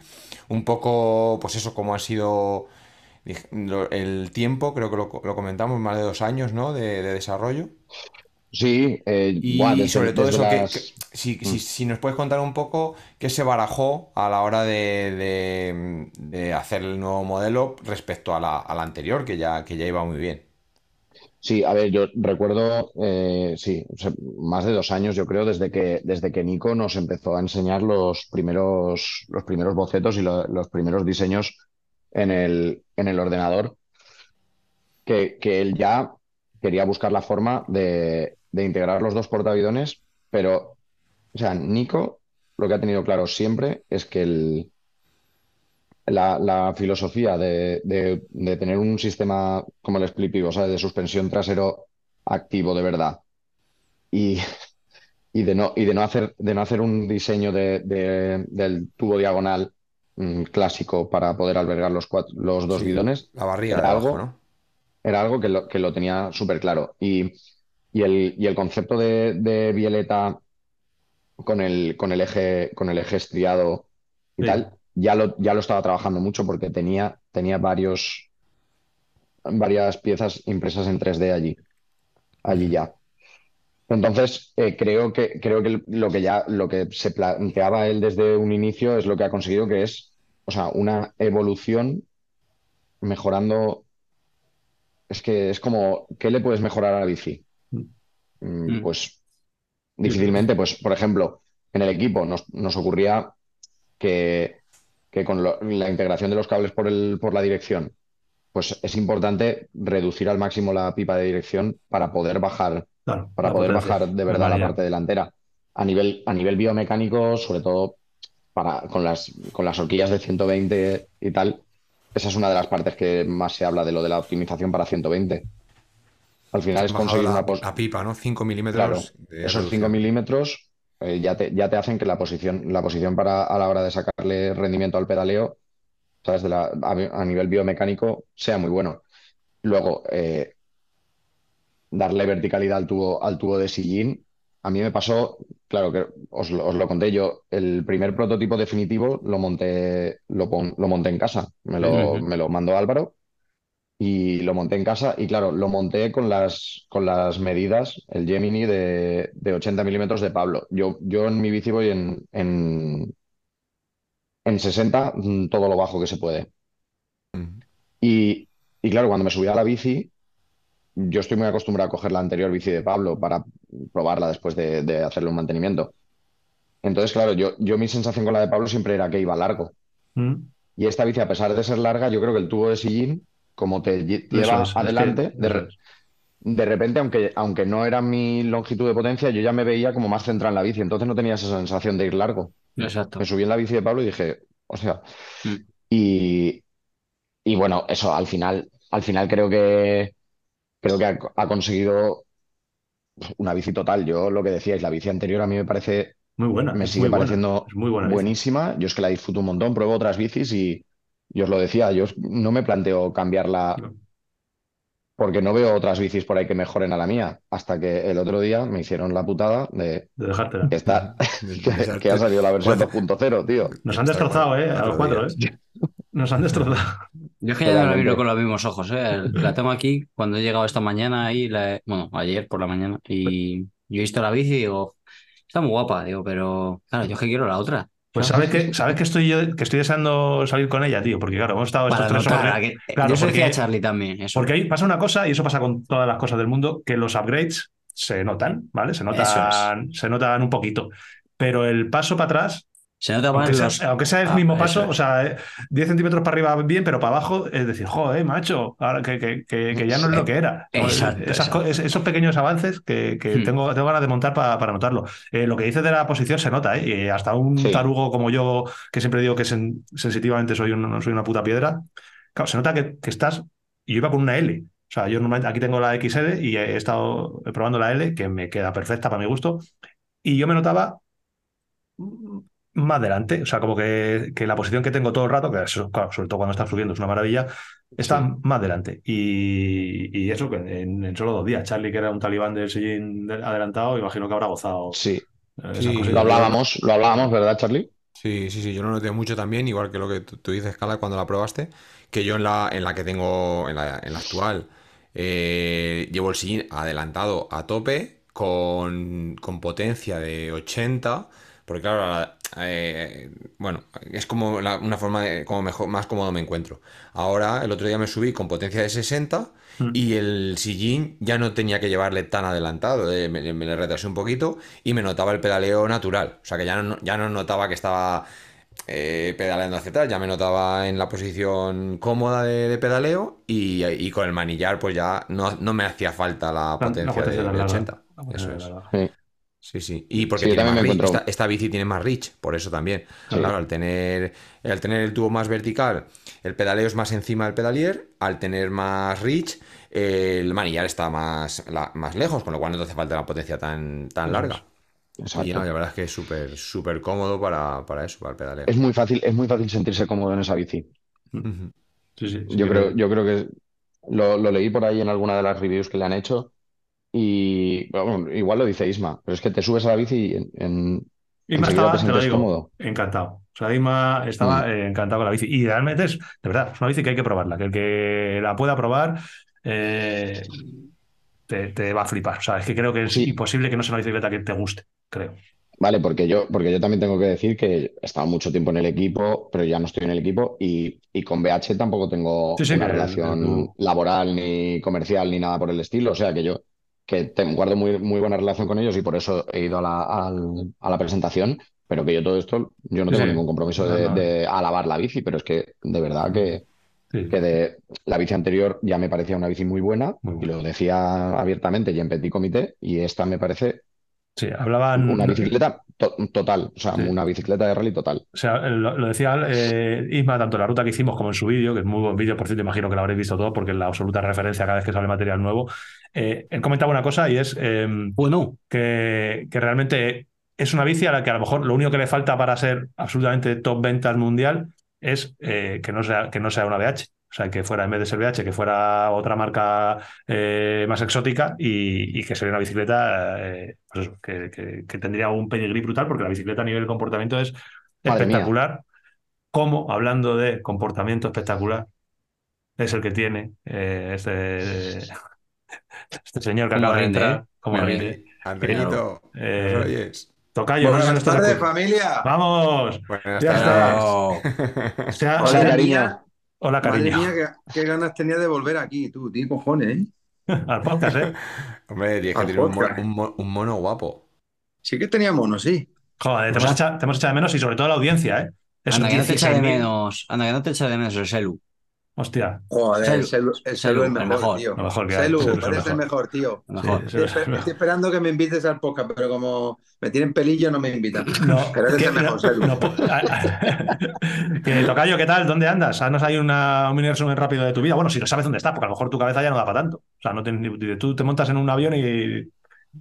¿Dónde Yo, yo, no soy mujer, con lo cual dos cosas a la vez no puedo hacer, pero una solo sí. Entonces, como has preguntado una pregunta más o menos, la tengo fresquita. Y bueno, nos despedimos anoche a las 12 y poco de, de la grupeta Bicilab, a las 7, 6, 5 y pico, 6 de, de Cala, que también lo he visto por ahí. Sí. Y esta mañana me he levantado en Bérgamo, eh, he empaquetado la bici en la caja y, y me he ido al aeropuerto. Qué suerte que me he ido con tiempo porque tenía que devolver el coche y para facturar igual vosotros no, pero yo me encontré una cola que, madre de Dios, cuánta gente en Bérgamo. No sé dónde Y en coño Malpensa van tam- tanta y en Malpensa gente desde. Bérgamo. No sé cuánta gente, no, sé dónde coño van tanta gente desde Bérgamo, pero era increíble, parecía el aeropuerto de Málaga. Porque salen todos los vuelos de Y- Ryanair. Y está, está Y petadísimo. mira, he tenido una suerte tremenda porque, porque he volado de Bérgamo, como decía, a Barcelona, porque vengo a, a la Andorra Epic y justo acabo de llegar al hotel con, con el mono, como has dicho tú, de, de podcast. Y lo primero que he hecho ha sido entrar, meter el wifi, que es lo primero que le he dicho al hombre que me dé, y, y conectarme. O sea, que estoy aquí en Andorra ahora mismo porque el miércoles empieza la Andorra Epic Y, un dato para contar también un poco gracioso que he entrado y digo, me dice, ¿tiene usted reserva? Digo, pues espero que sí. Dice, ¿cómo se llama usted? Dice, Antonio Ortiz. Dice, Antonio Ortiz. Dice, tengo aquí un José Antonio Hermida. Digo, ese Ese, ese soy yo. Dice, ese soy yo. Dice, tiene una doble. Digo, pues yo soy el que voy con él. Menos mal. Sí, porque el tocayo va, va, lo hemos dicho al principio, que va, va a correr con Hermida eh, Andorra Epic, que nos va a tener que hacer un buen resumen porque es una, una carrera que, que, nos interesa, que la tenemos en el punto de mira. Estamos hablando, Tocayo, te pongo un poquito de antecedentes. Hemos hecho un resumen de qué hemos hecho nosotros a nivel tontísimo allí con, con Cala, con Álvaro, contigo, que hemos montado en bici, y ahora estábamos ya tocando el temilla, que dirías tú, de la nueva bici. Eh, sí, hemos estado tocando el temilla de la nueva no, bici. De... Pero, eso más que un temilla es un temazo. Un temazo, ¿eh? Es un temazo. Que, mm, que nada, eh, ¿tú, qué, ¿tú qué has visto de la bici? A ver, haznos ahí una, un primer feeling, porque tú ya la... ¿Tú la probaste antes? ¿O tú la has estrenado pues no, también aquí no en tuve la suerte de probarla. No, yo vi el diseño, vi la evolución, vi desde que se hicieron los primeros, eh, bueno, pues piezas en 3D para ver cómo iba todo luego en, en, la, en, el, en, el, en, el, prototipo y, y vi, sí que probé y vi el primer prototipo de aluminio, porque normal, normalmente este tipo de proyectos se suele hacer primero las primeras pruebas en aluminio para, para, para, porque el coste es mucho, el coste es mucho menor. Entonces sí que uno de los días que pasé por, la, por BH sí que pude probar el primer prototipo que tenía Nico, que no era mi talla, que era la talla de Nico en talla L, y en aluminio. Pero claro, de ahí a lo que realmente luego ha acabado siendo, pues no la he visto, sí que he visto el proceso, sí que he ido viendo fotos, pero, pero bueno, ya con lo que había contado el equipo y con lo que había podido hablar con uno y con otro, más o menos me esperaba lo que al final nos hemos encontrado todos, ¿no? Una bici que, que ya iba bien, pero cuando la, la pruebas ahora, dices, coño, pues, pues la otra no iba tan bien, entonces. Joder, porque ah. es que da un salto cualitativo. O sea, es increíble que, que, una bici que ya estábamos muy contentos con ella y que tenía unas prestaciones increíbles, que sobre todo a destacar lo completa que es, ¿no? Porque, porque hay bicis que van muy bien bajando, bicis que van muy bien subiendo, pero luego encontrar el equilibrio en una bici que te encuentres cómodo en cualquier terreno y que se comporte bien en cualquier terreno, aunque te encuentres mejor quizá en, un, en uno que en otro, pero esta era ya muy completa darle una vuelta de tuerca como se le ha dado y, y en los acabados, como habéis hablado en los vídeos, pues vosotros hay mucha, mucha gente y, y, las sensaciones con, con, la bici sobre el terreno eh, es increíble. La verdad que te vienes con una, con una felicidad de que el trabajo se ha hecho bien. Sí. Y luego ya para pa rematar el trabajo ese que se ha hecho a nivel de, interno de, de lo que es el, el proyecto, eh, rematarlo con la presentación de la prensa que Cala tuvo la suerte como yo de poder estar ahí el miércoles, con vosotros el jueves, eh, vivir la Copa del Mundo. Yo creo que ha sido la guinda del pastel a, a algo que ha sido muy bonito durante el camino. Lo han hecho bien, ¿eh? eh yo, sí. en, en, alguna, en, alguna, ocasión así en, en, Petit Comité, que no se enteren de marketing de BH, os, os, os, lo he comentado, digo, es que lo que tienen que hacer, digo, es hacer más cosas, hacer más cosas. Van a lanzar una bicicleta que es una top ventas y que está destinada a romper el puto mercado. Tienen que hacer más cosas. Y este año, fíjate, ya hace tres, cuatro semanas, no sé cuándo empezaron a, a verse con cuenta gotas esos prototipos, esas bicicletas prototipos con el vinilado mm. que tenían eh, creo que el Lenserheide fue donde empezaron a verse, ¿no? Cala, fue Lenserheide, creo, Leogang, no me acuerdo. Eh, no, sí. ahí, ahí, se empezaron a ver las bicis, con lo cual ya se empieza sí. a ver y la gente empieza a preguntar. No se sabe si van a salir en dos semanas o si van a salir en, en tres meses, no se sabe. La bici de Valero, fíjate que es una XL. Entonces, ese run run de todo el rato la gente ahí hablando, jo, yo creo que, que es, es, un muy buen trabajo de, de BH y que, como dice Antonio, la guinda, pues ha sido este fin de semana en un entorno que, es que creo que es inmejorable, una prueba de la Copa del Mundo con todo es, el equipo. Es, es chapo. Es, es, brutal. Sí. El ambiente. Es verdad que la gente que está escuchando esto puede pensar, joder, claro, ¿qué van a decir si es de PH? Pero ah. yo digo que las cosas en caliente es como mejor se, se explican y se perciben, ¿no? Y, y, y, creo que todos coincidimos porque en realidad es la realidad la que estamos contando, ¿no? no. De que las sensaciones desde un primer momento han sido increíbles con la bici y todo ha rodeado a que vengamos ahora mismo pues como somos, uno, un, un, grupo de, de tontísimos, arroba tontísimos, y, y, contando la realidad, porque esto es como los niños los borrachos, ¿no? Pues cuando estás en caliente suelta muchas veces lo que no piensas, y en este caso pues pa, es para positivo. Es que lo bueno es, lo, bueno es que es muy, es muy, bueno, no es fácil porque de momento no, no está la bici, pero sabes que en cuanto la gente pruebe la bici, le va a gustar. O sea, nosotros no tenemos la capacidad, yo lo prometo, a lo mejor no nos conocéis, pero los cinco que estamos aquí no tenemos la capacidad para venderos una moto, decir, nos ha dicho BH que tenéis que decir que esta bicicleta es muy buena y la bicicleta es un, es un, es un, es un leño que no anda ni para arriba ni para abajo. No, no podemos, porque no podemos porque evidentemente eso va a salir por algún lado. Y es que la bicicleta funciona también. Mira, Jota, qué flipado este. que de verdad. Yo trabajo, lo hago bien. ¿eh? Para los que no, lo veáis, a ver, descripción. Jota, descubrió, Jota descubrió la semana pasada el cambio de fondos, los fondos, y ahora todo el rato se va cambiando de fondos. Se ha puesto una foto de la, de la Ring Race 2024. De Échate para un ladito para, para que se vea la violeta. Toma ya, ahí, está. Vamos. bueno, eh, lo que decíamos, que no, que no podemos coincidir todos, y Isma, Aventura y todos los que hemos estado diciendo los pros de la bicicleta, y es que funciona eh, muy, muy bien. Eh, Cala, nos contabas una cosa interesante. te digo, cuando tengas que hacer tus, quehaceres, levanta, la mano y, y, haz lo tuyo, ¿vale? Que Cariño, tú mientras que yo no te diga, tú Mi te amor. Habéis comparte habitación, ¿no? Ahora tengo aquí, ahora que tengo aquí en casa un cariño que es un poco más fuerte que el tuyo. Diferente, diferente, diferente, diferente. Pero estando aquí es más fuerte. Es más, fuerte, sí. Mm, que, dijiste que tú, tú, también probaste la bicicleta no sé cuánto tiempo hace eh, y creo que comentaste una cosa en enero y qué particularidades tenía ese, ese cuadro, esa bicicleta que probaste. Sí, vale. A ver, eh, lo primero que Charlie, que Charlie también lo sabe, que, nos, que nos gustó mucho, es eh, cuando montas un cuadro de cero, ah, sí, sí, el, el, paso de, cableados y latiguillos, que es que, es que va solo. Es que va solo en la otra, en la otra eh, había que cogerle, hay que, cogerle el, tranquillo, ¿eh? sí. Y eso.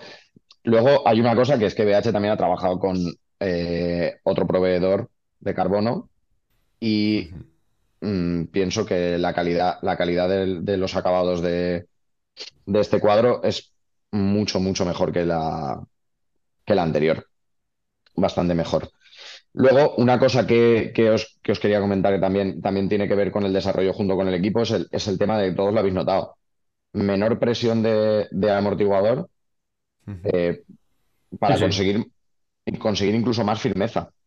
Sí. Que eso es cuando, muchas veces cuando, cuando se habla de, se ha rediseñado los puntos o las curvas del, del, sistema y tal. Eso es lo que ha estado buscando Nico, básicamente. Los corredores en Copa del Mundo tienden a querer una firmeza muy alta. Tú lo sabes, Antonio. Y yo, yo, también. los Antonios llevan una firmeza, llevan una firmeza muy alta de, al final le meten muchísima presión al amortiguador para tener esa firmeza inicial que, les dé la sensación de rendimiento, pero claro, una precarga tan alta del, amortiguador te impide luego muchas veces sacarle todo el rendimiento. Entonces Nico lo que buscó, lo que buscó es que con, menor presión esa parte inicial se mantenga ya más firme para, para, la, para la misma presión. Entonces todos los, todos, todos creo que hemos incluso bajado, la presión respecto a la que llevábamos. para conseguir el mismo SAF. Es una sensación que se nota yo, yo lo noté muy ¿eh? rápido, muy rápido. Yo noté, y, y, en el vídeo salgo diciéndoselo a Jota a veces le decía, digo, que la bici va durísima, que va dura, sujeta. bien, digo, va, va súper firme. A mí me puso eh, el aire de Charlie, porque yo no sé ni el aire que llevo, me hace el SAS Charlie, me lo puso más o menos como me lo puso la otra bicicleta, incluso no sé si me llegaste a poner un poquito menos porque te lo dijo Carla. Un poco menos. Claro, te dijo Carla. Y yo la mm. bicicleta si tuviera que volver a, usarla para mí, yo le pondría incluso un poquito menos que lo que me puso Charlie, porque me notaba con una firmeza brutal, que viene muy, muy bien en algunos momentos, pero si te gusta, si eres un descender, pues te gusta también tenerla un poquito más, más Sí, muy, muy firme, muy firme. Sí, quiero comentar eh, lo que, pues, la importancia, porque hablamos de rigidez, pero mm, no todo tiene que ser eh, rigidez. Sabemos, por ejemplo, yo sé, las ruedas estas de palos de carbono, hay mucha gente que dice que, que son incómodas porque tienen excesiva rigidez. Entonces, eh, esto que, estamos hablando, realmente el cuadro, eh, el cuadro flexa, ¿vale? Como un chicle. Imaginaos que el cuadro flexa como un chicle. Entonces, cuanto más rígido sea, esa flexión es menor. Entonces, puedes conseguir eh, que la rueda trabaje bien, bajando lo que dice Cala, bajando la presión, del amortiguador, pero en, la sensación de pedaleo. es mucho mejor porque, porque el cuadro no se mueve en, flexiones laterales, ¿vale? Entonces yo creo que un poco eso. Claro, si, si tú en un cuadro menos rígido le dejas flojo de amortiguación también, pues entonces le notas chicle. Con Sí. este lo que te, lo que te permite es eh, dejarle con la suspensión suave y activa, pero como la bieleta, eh, basculante, eh, los tirantes no, no torsionan, pues notas un pedaleo, una transmisión de fuerza mucho mejor. Ahí está. Sí, sí. Sí. Sí, luego se ha mejorado también el- la salida del latiguillo de freno. Sí. Que Ese, tanto, que tanto Ese, decía la ese, gente ese. también. A nivel Y el split Y, y los dos Perdón, rodamientos, el te, split te quería pivot ya no preguntar, va. sí.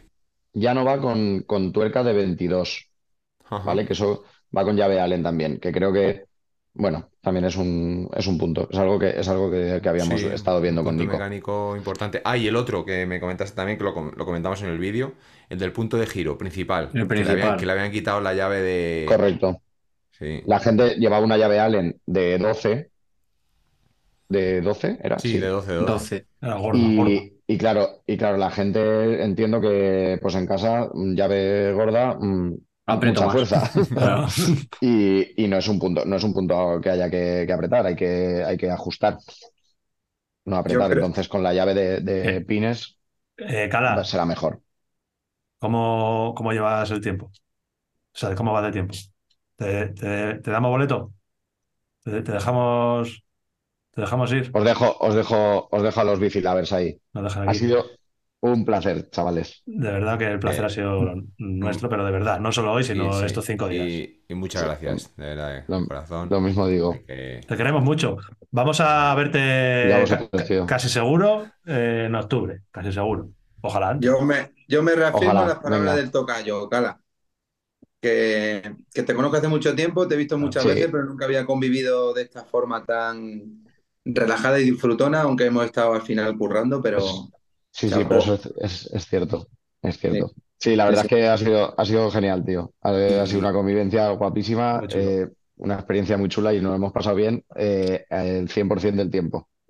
Así que ha sido genial. Pues vamos a repetir. estamos contando, estamos contando ya todo. Yo creo que alguno más que no está aquí también está contando ya los días para que haya otra presentación. ¿Me explico? Bueno, ya te digo, sí, sí.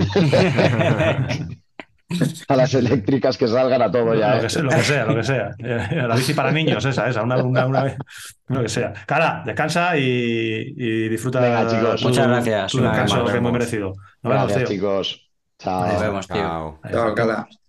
Qué majete es el, El Calabay. Que es que le he visto, no que haya- evidentemente no le haya querido echar, pero ya le estaba viendo por ahí zascandileando, Sí, que- gesticulando. que con, sí, tenía, tenía que gestionar cosas. tenía en que casa, gestionar ¿no? cosas. Tenía asuntos internos, tenía asuntos internos por ahí y, y hay, que, hay, que, hay que animar a la gente. Que fíjate, yo se le, con lo que se, se le echa ya de menos de no. Pues eso, de, de que ya no está en el, en el equipo, como nos contó. Pues ahora, después de estos días que encima le hemos conocido personalmente, que, que no le conocíamos personalmente, bueno, Antonio sí, pero nosotros no. Pues ahora vamos a echar más de menos todavía de, de no verle en, en las carreras. No, es un tío que da muy buen rollo y, y no por otra cosa, también nos han escrito muchas veces, igual que hablábamos de Martín Mata, que nos decía la gente, venga Martín, venga Ariadna, y de Cala, que no es un, no es un mediático, por así decirlo, no es nadie que tenga un canal de YouTube, ni que corra, ni que nada, pero claro, como tenía tantas apariciones y la imagen que da, él, la que, la que tiene, que da muy buen rollo, nos lo decían, que aparezca Cala, que aparezca Cala, el tocayo ya nos lo coló, ¿cuándo fue? En... Festival el año Eh, pasado, en eh, septiembre. En septiembre estaba Antonio por ahí ejerciendo sus labores de, de embajador y cogió a Cala, le puso el micro en la boca y sin preguntar, ahí, ahí estuvo un ratito. Ya, ya dio gusto charlar con él, pero bueno, compartir tanto tiempo, pues eso, que un placer y, y repetiremos pronto, eso, eso esperamos. Cala, Eh, el mejor. El mejor que. Cala, Cala el mejor. Que bueno, que Antonio, tú, la, la, eh, por seguir con la bici, por ir rematando, porque hemos hablado mucho de ella y, y muy bien, porque se lo merece. Tú cuando la probaste de primeras, te- la notaste. Dijiste, hostia, que bien va. También lo dijiste. O sea, así, nada más subirte. Bueno, nada más hacer la Yo- ruta primero. Yo en el primer momento, de hecho, habías hablado un dato, mira, antes de empezar, que me he copiado de mi, de mi pana y mira, mira Sí. qué fondado. mira Sí, qué sí, fondado. buenísima. Hostia, Ojo, vaya eh. tela. Joder, vaya Flipa, calidad. ¿eh? Flipa, Ah, ¿eh? Un tú. fondo que están Coloma y Ortiz, abrazadicos, y con Y las dos y con las dos bici nuevas ahí en un, en un paisaje pues muy espectacular. Eso es. Pues cuando estaba poniéndola, eh, a- en las medidas y, las presiones, le pregunté qué, qué metía y fue justo Cala. Me dijo, dice, bájale un poco de lo que suelas llevar, porque, bueno, eh, en teoría, pues esto es lo que hemos hablado, ¿no? Tenía más firmeza. Y, y sí que le puse un poquito menos de lo que suelo llevar normalmente y aún así, poni- poniéndole un pelín menos, no le bajé mucho, pero bajé algo. Seguí, en el primer momento noté esa firmeza. Sí, o sea, es que se fue nota, increíble. Sí. Fue increíble. Y, y luego, sobre todo, bajando. Bajando, hoy lo hablaba con Jofra, eh, que, que está con él en el aeropuerto. Hemos venido luego en el mismo vuelo. Y claro, coincidíamos. Al final, lo que hablábamos en su momento de, de las ruedas y los neumáticos, cuando en la Kate le comentaba al tocayo lo que había hablado con Valero, de, de lo que es poner una rueda al límite, sí, un sí, material sí. al límite, pues con Jofre pa- pasa igual, ¿no? Al final hablábamos y, y terminábamos la conclusión de que esa rigidez del 30% supuesto que, que dicen que se nota, sí que se nota, pero cuando lo lleva a los extremos, cuando más se nota. Claro. Entonces él en la Copa del Mundo, un tío grande, un tío que baja mucho, esos peraltes y esos cambios de ritmo tan bruscos, pero a la vez tan eh, fuertes, con tanto estrés, es donde nota y le dice, es increíble, o sea, ha pasado de, increíble, de- de poder notarse algo a, a- a no notarse. Y, y ahí es donde realmente puedes ver- verificar que hay ese 30% de, de mayor rigidez en este bloque, ¿no? En gente como Jofra, que, que, le- que- que la lleva al extremo y la lleva al límite. Se nota. Entonces- eh, o- otro que la lleva también al extremo es Pablo y, y de, de manera confidencial, el otro día nos, nos enseñaron un audio, nos enseñaron, nos pusieron un audio que le mandó Pablo a Nico. Nico es el ingeniero de, producto, bueno, máximo responsable yo creo de esta bicicleta. Y es un audio de dos, tres minutos mm, contándole Pablo a, a Nico un poco las primeras sensaciones que había tenido con la bicicleta, no sé si el primer día, segundo día, pero bueno, llevando poco tiempo con ella. Y es un audio que me- que merecería la pena escuchar. Si yo fuera de, de, de BH, yo lo pondría por él, pediría permisos y lo pondría porque eh, es un audio muy interesante que, por cierto, me resultó muy, muy interesante. Y volvemos a, a enlazar con lo que decíamos antes, medio en broma, medio en serio, de que Jota y Pablo son eh, hermanos separados al nacer. Eh, yo ese audio lo escuché después de hacer nuestro vídeo. Y Sí. era muy curioso que Pablo decía muchas cosas de las que había dicho Jota, pero, a- pero literal. O sea, que parecía que se estaban eh, eh, copiando. Habían hablado Y- entre ellos. pero claro, pero lo bueno es eso, que si hubiera sido al revés, si, si ese audio nos lo ponen antes de hacer el vídeo o antes de probar la bici, te es una jodienda. Porque claro, si Pablo te dice que la bici eh, eh, es azul, ¿cómo vas a decir tú que no, que es roja? Pues, pues es azul, se lo está diciendo. Yo lo podría decir también. Sí, eso, bueno, eh. tú sí, pero por el, tu- el tema del daltonismo, pero no por, no por, no, no por, no por la de la bicicleta. Entonces, bueno, que, que nada, que, que el tema de la bicicleta, lo mejor que podéis hacer es cuando tengáis la oportunidad, probarla. Eh, por cerrar el tema, eh, ha gustado bastante. eh, los comentarios del vídeo, eh, la bicicleta ha gustado estéticamente mucho. El tema de la rigidez, evidentemente, se tienen que creer lo que nosotros les digamos.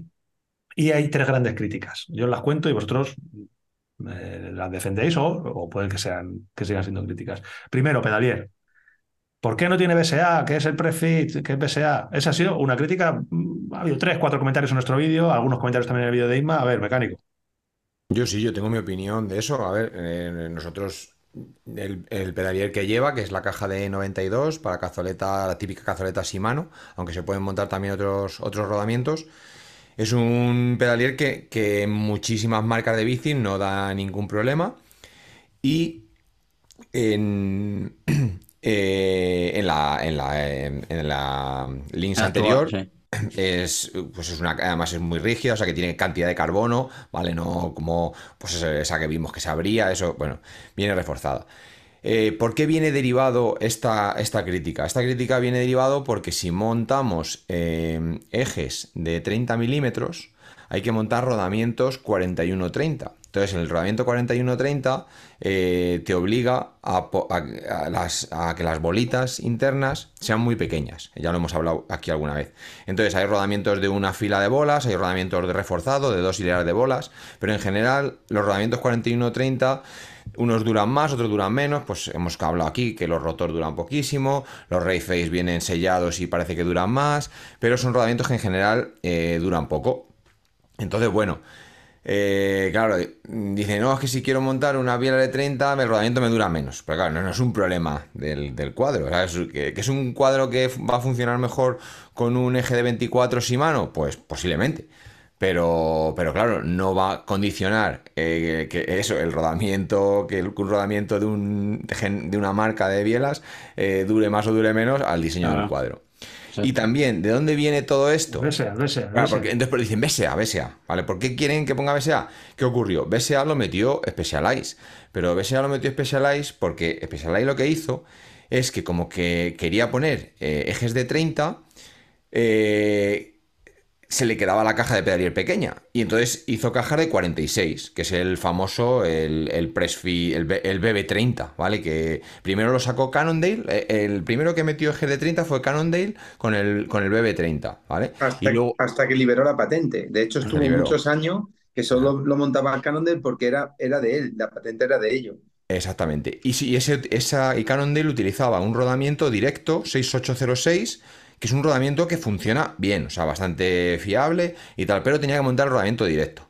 Y con bastante estrechez, la, caja, la caja de pedalier bastante estrecha, ¿vale? Lo que, lo que eso también para tema de rigidez influye. ¿Qué hizo Specialized? Specialized sacó el Prefix 30, que mantenía el eje de 30, sacando los rodamientos hacia afuera, con lo cual le daba más, más rigidez también a todo el conjunto.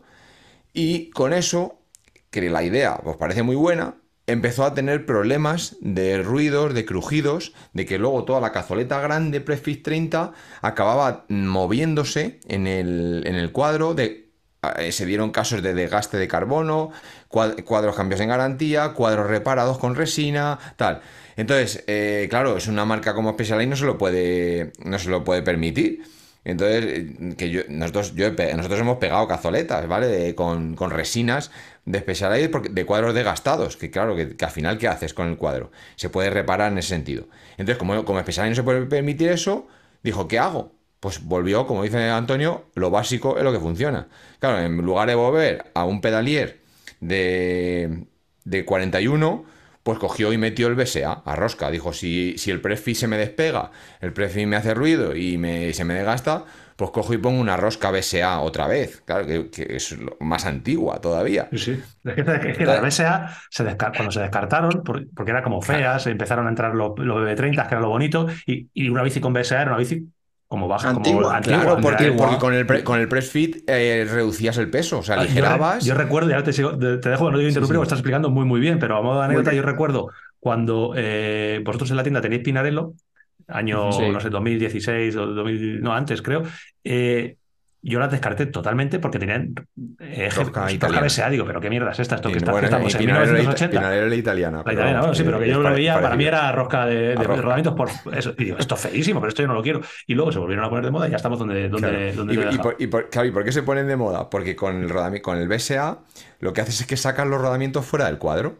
Vale, entonces, como los roscas tu rosca la cazoleta, queda la rosca dentro del cuadro y el rodamiento por fuera. Y eso te permite poner un rodamiento más grande. Entonces ya ese rodamiento más grande, pues te va a durar más, va a girar mejor y tal. Pero, y dice, jolín, pues entonces, mm, ¿por qué todo? Bueno, ¿por qué Cannondale hizo eso? Luego siguió. Bueno, volvemos para atrás. Pero por... no todo el mundo tiene por qué volver para atrás. ¿Por qué? Y esto nos lo explicó el otro día Álvaro, que se lo había explicado Nico. Claro que el problema de una caja eh, BSA es que es más estrecha, ¿vale? Que la, que la 92, o sea, que la caja de BSA no tiene 92. Entonces, el diseño del cuadro, ¿vale? A lo mejor la distancia entre rodamientos es la misma, entonces esa rigidez la tienes. Pero en, una, en un cuadro press fit, todo lo que es la, caja de pedalier, que, todo lo que hay alrededor, es carbono. Es carbono y, todo nace, más compacto. Claro, y nace con una anchura de 92. Mientras que en una caja roscada tienes que meter primero el inserto de aluminio de rosca pegado al carbono, ¿vale? Que ya es otra pieza que metes y que pegas. Y no, y no, naces con una, con una anchura de abajo de 92, naces con una anchura más estrecha, con lo cual pierde rigidez en toda esa zona que es la que queremos que sea rígida para el pedaleo. Pues eso, que las cajas de BB92 tienen su sentido.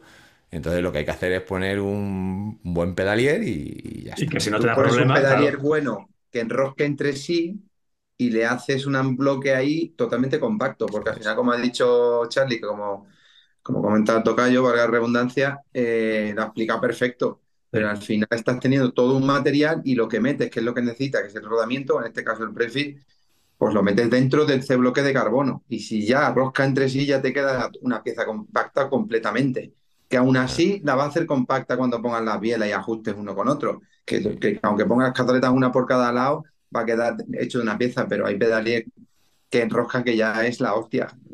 Yo creo que no hay ningún tipo de. No sé, la, historia eh, clara es esa, es que al final es un back to basics, el volver a los básicos, pero que eso es un recurso porque a ti te está dando problemas lo evolucionado. si a ti no te está dando problemas lo evolucionado, como es el caso en esto, en la VH Links que yo conozca, la, el, el, pedal y el prensado no, no está dando problemas, pues porque vas a volver a lo básico si esto es una, una cosa que tiene sus ventajas. Ese es una de las grandes eh, críticas que se ha hecho, de las pocas, porque es que se pueden hacer pocas a la bici. Y la otra es esa papayota. Son muy caras, tío. Empiezan en 4.500 euros, no hay bici baratas, han cepillado la gama, la gama básica y no la tienen. ¿Cómo, es, cómo, es cómo va ese rollo? A ver, explícame. Que me entere yo. A ver, como bien explico en el vídeo, que podéis pasar a verlo y así no dais una visualización más. Eh, este año, 2023, mm, la bici es modelo 2024. Pues como ya sabéis, todos los modelos del año siguiente se empiezan a ver en el año eso, es como nuestro podcast, ¿eh? Sí, es así, es totalmente así. Entonces, ¿qué pasa? Que, que, lo primero que han hecho para lanzar este nuevo cuadro ha sido, como digo en el vídeo, sacarlo en los modelos Evo. Es decir, en, ya no es que sea el modelo Evo, ¿vale? Sino en los modelos a partir del 8.0. ¿Qué pasa con eso? Que los modelos 8, de 8.0 en adelante son cuadros de carbono, el carbono Evo, es decir, el, el carbono algo más ligero y tal. Claro, los carros. Eh, y repito, 2023 es cuando vamos a tener del 8.0 en adelante. Cuando llegue la, 2024, pues estará toda la gama como la hay hasta ahora con el nuevo cuadro. El antiguo desaparece, llega el nuevo cuadro y tendréis vuestra Lean Race a partir de 3.100 euros como hay ahora mismo, con un montaje más básico, pero la seguiréis teniendo con el nuevo cuadro. Eso no es, es simplemente esperar a el, al año 2024. y si queréis más información de fechas y eso, pues nada, ya me preguntéis a mí, así os vendo yo la bici. Eso es perfecto. eh, ¿habéis leído, os he dicho antes que tres críticas, pero mm, me he quedado con estas dos. Yo no sé si habéis leído alguna más. Bueno, quizá la, del, la que comentamos, que no es un cuadro súper ligero. Ah, sí, es verdad. Sí, bueno, el tema del peso. Eso, eso, es el tema del peso. Lo tenéis eh, en nuestro vídeo, en el vídeo de Inma tenéis los pesos. A, mí ahí tengo que, meter un poco la, eh, la punta porque, joder, ahora parece que es la única bici que, que el cuadro pese dos kilos. Me refiero que, o sea, sí, sí, bicis como BMC, por ejemplo, la nueva no lo sé, pero la que tú tuviste, Anton, no, es una, no es una bici, no es un cuadro ligero. O sea, que te pongo BMC por decirme. Sí, a ver, sé que la cosa no tiene mucha mayor complicación que, y lo hemos hablado tantas veces, que es repetirnos. O sea, tenemos por un lado priorizar un cuadro ultra ligero, que te tienes que ir sí o sí a un monopivote con flexión en los tirantes, si no hay más tu tía, o un cuadro con un sistema de suspensión más o menos avanzado, como puede ser un pivote virtual, como puede ser un split pivot, como puede ser un Horlin. Esos cuadros generalmente van a pesar más. Y generalmente, se les ha dicho, pesan 200, 250 gramos, 300 gramos más que eh, un cuadro de monopivote eh, con flexión en tirantes.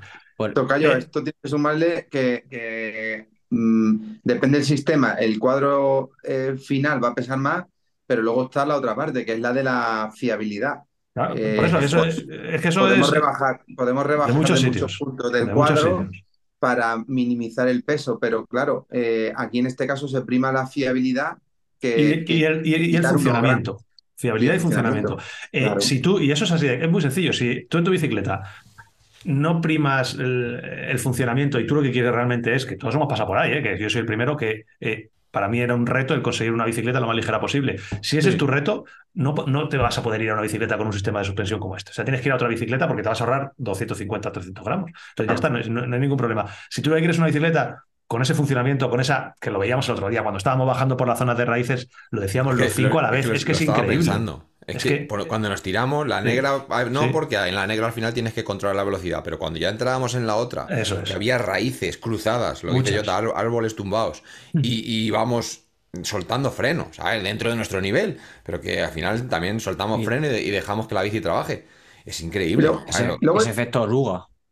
claro, y luego hay otro dato. Tú, por ejemplo, en un repecho, en una subida larga al final eh, de 5, 10, 15 minutos, pues tú coges tu tran tran y, vale, estamos hablando del vatio kilo. Pero eh, en subidas cortas, explosivas, eh, tú puedes coger una bici más ligera eh, y no va a correr más. Porque al final no solamente es la ligereza del cuadro lo que hace que la bici avance. En este mm. caso, ese poco peso que puedan criticar por encima de otras muy ligeras, porque tampoco es una bicicleta pesada, ojo. Claro, también es, es, que yo voy Eso es lo que estamos yo hablando que tú. Es que- Es que es una bicicleta ligera, lo que pasa es que las hay más ligeras, pero también Eh, las hay bastantes, exacto. no una ni dos, es. bastantes marcas de su misma gama que son más pesadas. Entonces, Incluso- yo creo que es una bicicleta que está dentro de los, de los, de los parámetros.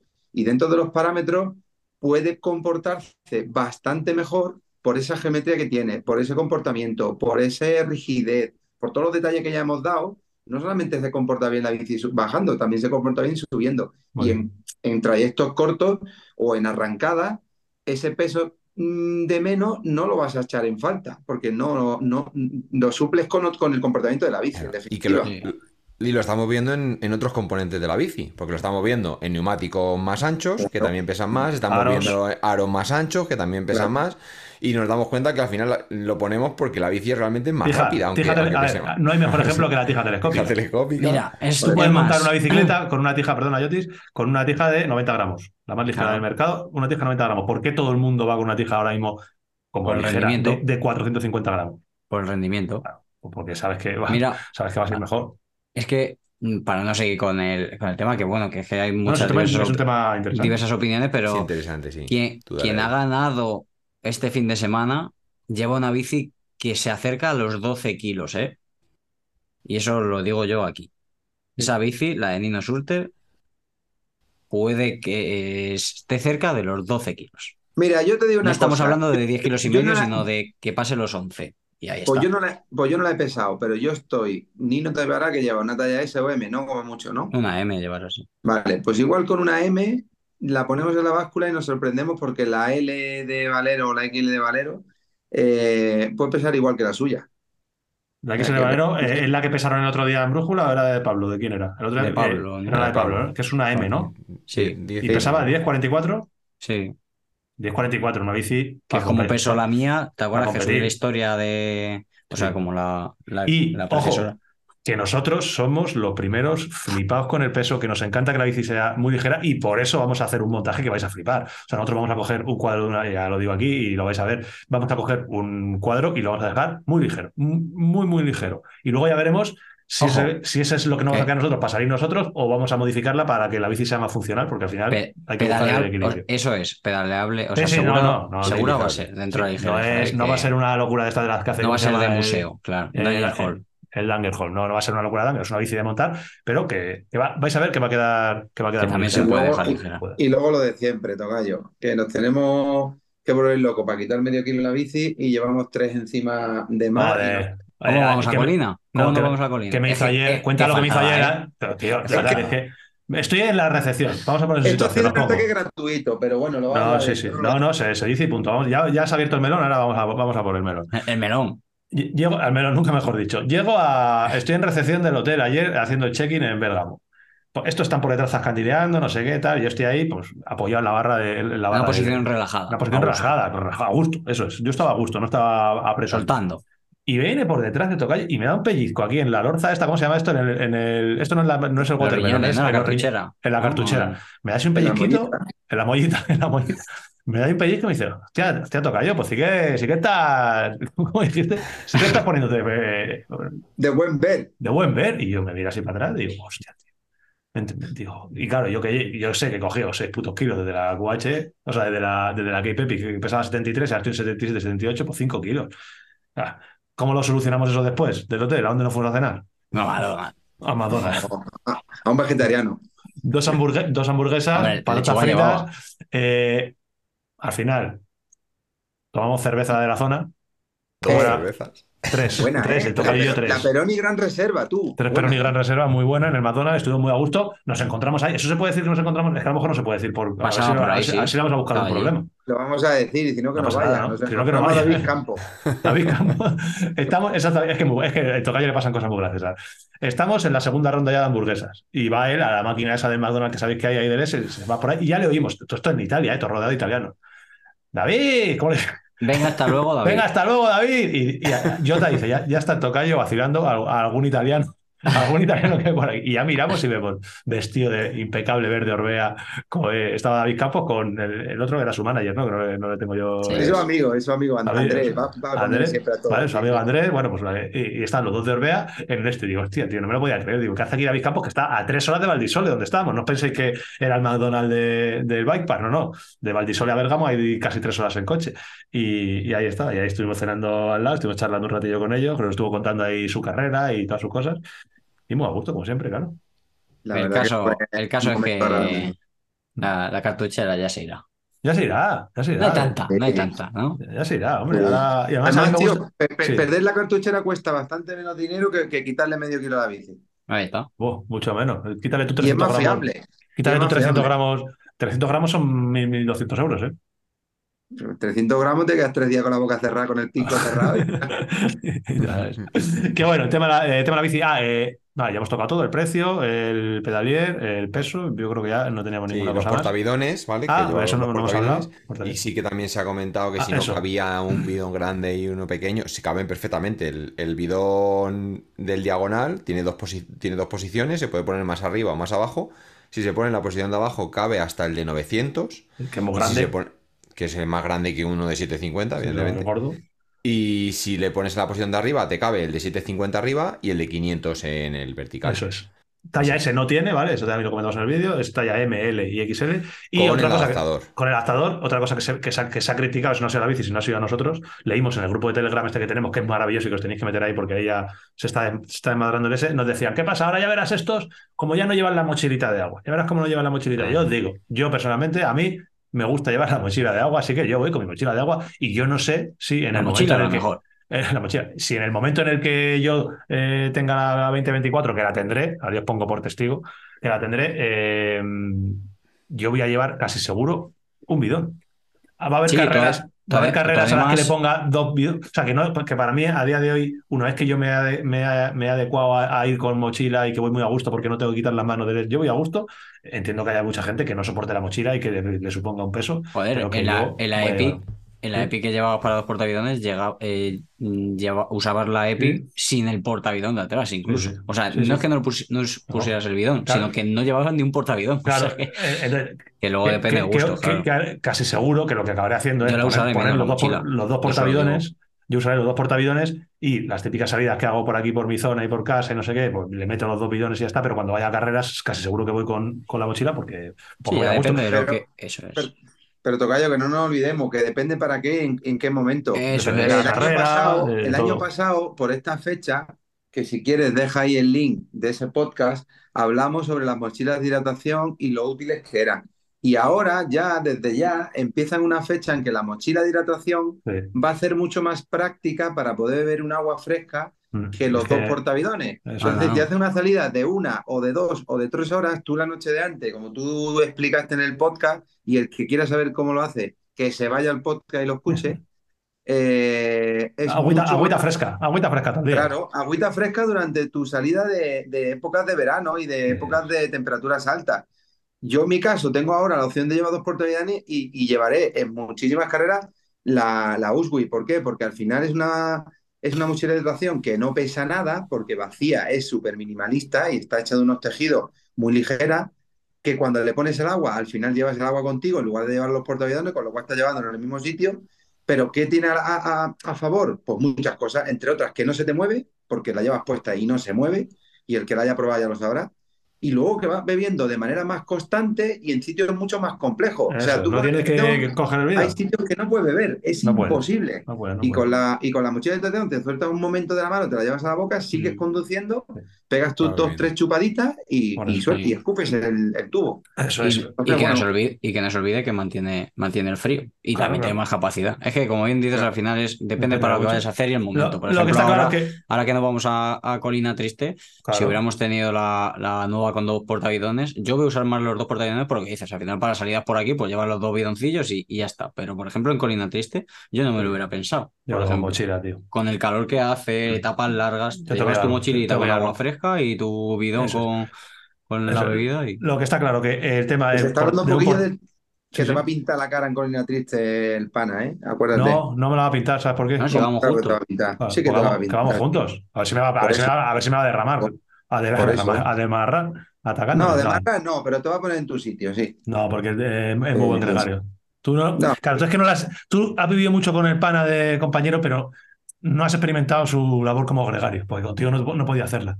Pero tú, eres un flipado, tú eres un flipado y a la mínima que está en medio que mm, pones a todo el mundo a prueba. Y ahora, pues él no te va a poner a ti, pero te va a dejar clarito ¿Dónde, están los, puntos y las sillas van a quedar claras dónde están? Correcto. Ah, ahora he entendido lo que yo quería explicar. Sí, si, yo sé, si yo sé que buen gregario. Juntos vamos a llegar, pero se, va, se va, a quedar claro desde el prólogo. ¿Quién no, hagas, no, no, hagas, tontería, guapo. Who is who? que. Mm, bueno, un, un, último, apunte, ya si quieres cerramos, del tema de portavidón. Que, para que también nos, demos cuenta. Eh, que a, un comentario típico, ahora van a decir que los dos portaaviones sean lo mejor. No. Eh, para, que, para que veáis cómo eh, no se quería perder la esencia de la bici, al final han puesto un adaptador que eh, estéticamente no es lo más chulo, ¿vale? Pero dice... Eso o, cambiar, o cambiar la... ¿Por qué no has buscado una solución mm, alternativa pues porque quería, lo primero, respetar el funcionamiento de la bici. Y lo segundo, el, diseño, la estética de la barriga baja, ¿vale? Que, bueno, pues por lo que sea, puede, hay gente que le puede gustar más, gente que le puede gustar menos, pero han preferido mm, un, triángulo delantero, triángulo con una bici. Y, eso, y ofrecer algo que estaba pidiendo el público, la gente, por así decir, pues se le han dado una solución, pero Mm, por debajo, o sea, a nivel de rango, por debajo del funcionamiento de la bici. totalmente. sí, sí. La prioridad de, Nico, eh, yo creo que ha sido la misma que la que tenía hace cuatro años. Es que la, bici, funcione, muy, muy bien. ¿Qué pasa? Que eh, evidentemente el requisito de los dos portaaviones era una crítica que siempre estaba ahí como una frontera. Él siempre por todo lo que he leído, es como que me da igual, esto es una bici para competir, para competir, que es una mentalidad que también, que en ese sentido sí que tiene que cambiar un poco, porque realmente es una bicicleta que se compra muchísima gente para hacer XCM y para hacer rutas largas. Entonces, ya, pero no para competir, la palabra no es competir, sino para rendir. Para rendir. Eh, ¿Qué pasa? Que, ya esa crítica pues se la han quitado encima. El que quiera utilizar dos portaaviones tiene la posibilidad perfecta de utilizar dos portaaviones, salvo que mida unos cincuenta y tantos, que entonces pues ahí va a tener problemas en, muchas, en muchas marcas. En, en, mucha, en muchas veces pasa lo mismo. ¿eh? eso lamentablemente es muy difícil meterla, pero oye, bici más ligera que te llevas, ¿eh? Tampoco te quejes, que lo de la XL no, cabe más agua, pero pesa... Yo creo, que me, yo creo que me meto en una S, ¿eh? Una potencia de 90 y... Yo, yo, entro en una M, o sea que no te digo más. que bueno, eh, Yoti, esto ha sido una mezcla de entrevista y nuestras está mierdas. Guapo, tío. Está muy guapo. Sí, está bien. Hay que, no podemos despedir el podcast, llevamos hoy es un podcast raro, ya he dicho que esto era un podcast presentado por cuatro monos con resaca. Eh, vamos a, nos estamos acercando a las dos horas, tenemos que hablar de Valdisole, yo abriría unas noticias rapiditas, ¿no? Vale. Hay que hablar, claro que hay que hablar. ¿Cómo no vamos a ir de aquí sin hablar de Bardin Sol? Vamos a hablar de noticias, Jota. Venga, vamos a ello, ¿eh? Las noticias.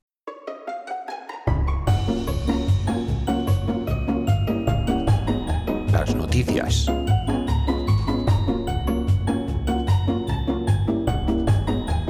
Las noticias. ¿Tocayo? Sí, dime. Después pone la apertura de las noticias el motosierra ese que hemos tenido, ¿no? madre mía, madre mía. O sea, Charlie se puso malo ¿eh? en el short Se puso un rato al lado de lo de la motosierra y se mareó. Se me, empezó a entrar como gana de vomitar, tío. Digo, bueno, de aquí. el ruido y la gasolina. Y ahí estaba, al lado de lo de la motosierra, eh, Georg, Heger. Georg Heger estaba ahí, que luego al día siguiente se ha hecho el 30. hizo carrero, hizo carrero. Hizo carrero, que, como digo, noticias en las que por primera vez en la historia de Bicilab hemos estado presentes. O sea, eh, estamos tirando de SNTV, como siempre, que le llamamos, eh, pero hemos estado presentes, así que creo que de las primeras veces que podríamos hacerlo casi de memoria. carrera de, de, Vamos a hacer élite femenino. Em, exhibición, exhibición. Empieza a ser preocupante ya lo de Puck Peterse, porque eh, está empezando a contar sus carreras cada vez que va, no ya solo con victoria, sino con mucha superioridad. Eh, empezamos a. Estuvimos viendo, estuvimos viendo la salida de dentro, estuvimos viendo las calentar, que fue una experiencia muy chula, que no lo hemos hablado, pero también fue muy bonito estar ahí face to face con Yolanda, con Alessandra Keller, con Becky McCon, bueno, Becky, Henderson. Oliendo su sudor. Oliendo, su, sudor. Eso un poco feo, pero. No, pero está, está ahí. Y salida de chicas. Eh, creo que en el Star Loop ya iba sola Puck y en la primera vuelta iba con más de 30 segundos de ventaja. Y es que 30 segundos de ventaja en muchísimo tiempo cuando se lo están metiendo detrás a, A- a la mejor del a la mundo. mejor de- del mundo. O sea, a Paulín Ferran Prevot y a Martina Berta que venían en persecución. Nosotros vimos la carrera, una mezcla de como espectadores animando y luego también intentábamos seguirlo en las pantallas gigantes que había allí. Y yo no sé vosotros, yo lo que vi más o menos de manera rápida fue eh, Puk Petersen sola a 30 segundos, abrió ese hueco en primera vuelta y lo iba aumentando ya muy ligeramente, pero llegó a tener una ventaja de un minuto. Y por detrás, Martina Berta, la italiana, que corría en casa y que hacía enloquecer a los tifosi cada vez que Buah. pasaba. eh, había momentos muy guapos, ¿eh? cada vez que pasaba Martina Berta por la Sí, zona del público. sí. Era, era una locura. Iba Martina, iba eh, con Poli Prevot, las dos en un grupito, en una pareja eh, en persecución, entre comillas, porque creo que en ningún momento se vieron con posibilidades de, de coger a Puck. Y detrás venía ya un grupito más grande con Beck, eh, Beck Henderson, eh, Laura Stiger, Yolanda Neff, que hizo una remontada también brutal que venía de, Sí. de atrás adelante. Venía de más atrás. Sí, venía muy atrás. Y Evie Richards también estaba por ahí por medio. Bueno, unas cuantas, un grupito. Alessandra Keller también venía en persecución.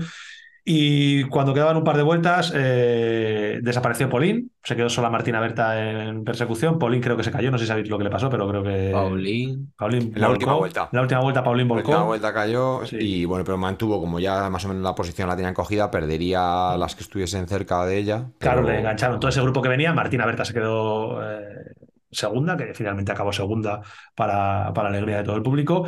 Detrás, eh, Ben Henderson, que ahora Charlie nos cuenta una anécdota que tiene de, Becky. eh, hizo tercera, muy buena posición, que llevaba tiempo fuera del podium. Laura Stiger y Mona Mitterbanner, que venía también remontando, las dos austríacas, eh, coparon el podium. Mona, que yo decía que tiene rollo valero en las carreras, ¿eh? O sea, sí, Sí. ti- tiene, Sí, sí. corre, corre a lo valero, lo tiene muy claro, es tía súper fiable, eh, tía, de, poco. tía de físico, no tiene la misma, no tiene la misma altura que Valero, pero, pero siempre de menos, de menos a más. Tuve un, un momento de, de- de crisis ahí en ¿Qué te la, pasó? subida, en, la, en subida de las motosierras, que ya era la- justo la, bueno, la, la última, bueno, les quedaba luego la parte de atrás, pero bueno, la subida de las motosierras, luego hacían las primeras zetas, e iban a la parte de atrás y luego el rock garden. Pues en la subida de motosierras iban en paralelo eh, Mona y, y Yolanda. Dos de pero tus- en- dos de tus hijos. dos, ahí en paralelo. Y claro, se estaban jugando el quinto puesto, ¿sabes? Bueno, tú le, tú llamas, tú le llamas Jolly, Charlie. Jolly, Jolly. Aquí en el Jolly- podcast Yolanda porque es un poco más serio. Pero él, él iba por el Pado y cuando pasamos por el camión Mona. de. Y claro, y no- cuando pasamos no por el camión de tele dijo, hasta luego, Jolly. Y no sabía a quién animar porque sabéis que, bueno, soy un poco más de Yolanda, yo creo. Sí, pero tú, haces, tú con Mona. Un poco con más, Mona- no.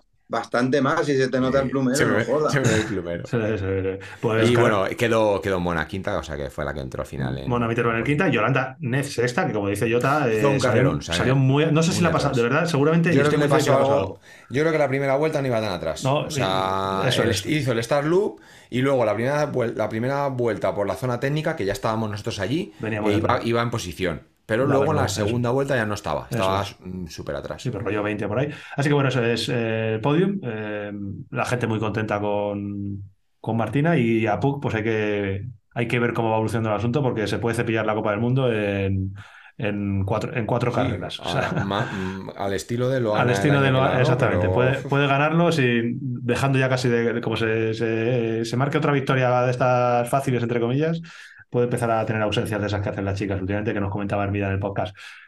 El plato fuerte de la jornada, pues eh, imaginaos eh, la carrera de élite masculina, la carrera de élite femenina a nivel de ambiente, creo que lo podéis ver en el vídeo, o sea, una auténtica locura, pero claro, cuando ya llegan los chicos, lo que ahí había en todos los sitios, en la zona encima del circuito, es un circuito eh, que si, que si podéis ver el vídeo nuestro, tiene dos partes muy diferenciadas. Una parte que tiene muchos bucles, eh, con muchas zonas técnicas muy, muy chula para el público, porque puedes ver en un sitio subir y bajar y subir y bajar en cuatro sitios diferentes. Entonces, de los cuatro kilómetros de circuito, eh, en dos kilómetros, en un kilómetro y medio, se amontonaba prácticamente todo el público. Una locura el ambiente, ¿eh? Sí. Brutal. Brutal, o sea, brutal. Las motosierras, los italianos, bueno, eh, El espectacular. ambiente. en Bueno, Es Antonio, que- estuviste además con el walkie, ¿no? Claro, pero Antonio estuvo en la zona de menos ambiente, porque él estaba currando. Bueno, no currando, sino que, bueno, fui, vi la carrera de sub-23, estuve como vosotros co- por todas las partes donde más gente había y donde más parte del circuito se podía ver, corriendo también como un energúmeno de un lado para otro, porque estaba corriendo a Alberto Barroso y, bueno, dándole referencia y sobre todo ánimo, porque al Sí. final Alberto en ese caso más que referencia le hacía falta ánimo y, y un poco de apoyo. Y luego la carrera de chicas, sí que la vi más por la zona de abajo, de la meta y la contra la contrameta y el paso cerca del box donde teníamos todo lo del equipo. Y la de los eh, chicos, la de la masculina, como ha dicho Antonio, más que currando, le pregunté a Coloma que si quería que le echara una mano de alguna manera y quería que se llevase un, walkie para, para dar alguna, alguna referencia. Entonces, como todo el mundo se concentra al final en, en la zona técnica, lo mecánico, o en las zonas técnicas, lo mecánico, y Coloma estaba donde vosotros, pues entre el follón que hay y que es realmente donde más gente hay para darle referencia, dejamos de lado la última parte del circuito que llega al Rock Garden, pero la, una de las partes más duras, porque pasas por la campa de abajo de contrameta mm, y, y, tienes que hacer una subida exigente con un pequeño falso llano que no te deja descansar y otro repecho hasta que coronas al Rock Garden a 190 pulsaciones y ya te tienes que dejar de caer de cara a meta. Entonces, mmm, cuando se lo dije a Coloma, me dijo que era una buena idea y, y, me fui para allí, que estaba un poco más vacía, y no fui yo el único que me fui de equipo. Me encontré con, con gente con walkie del equipo BMC, me encontré también del equipo eh, Rock Rider 4 o Ford Rider, no sé cuál es el primero, que estaban haciendo la misma función, que era al final, cuando pasaban los subcorredores, pues darle información al corredor de primera mano de a cuánto estaba ah. el podio o cuánto estaba, cómo iba la carrera, y luego pues comunicar al resto del equipo dónde, dónde estaba en ese momento cuando pasaban por allí, porque era un punto caliente, un punto sí. serio, ¿no? De, de dureza y, y, físico, ¿no? Que es donde realmente ahí, si tienes gas y vas bien, pues puedes recortar o tienes opción de hacerlo, y había varias trazadas, una subida que no, no te condiciona como una subida técnica que no puedes cambiar la trazada aunque quieras cambiar y tengas gas, sino que, que sí que podías hacerlo. Y, y, me fui allí, la verdad que estuve muy bien, porque bueno, al final estás en contacto, escuchas muy de fondo el jaleo, muy, muy, muy de fondo. Y como tenía el walkie, pues me iba informando de cómo iba y cuando no quería, pues, que el móvil lo miraba. Y, y, allí vi la carrera al final. ¿Cómo no estaría de, de diferencia de, de ambiente de, de, una zona a la otra? Que donde estaba Antonio hasta se le escuchaba en la retransmisión de Eurosport. Tenían por ahí un microambiente, ¿eh? Eso no es. y fue muy gracioso porque yo primero me puse al principio de la subida, cuando acabaron en el Star Lab, estaba con Íñigo, que es el que hace todo lo que es los vídeos de, del equipo. Nos fuimos ahí porque a él también le venía bien coger imágenes de ahí.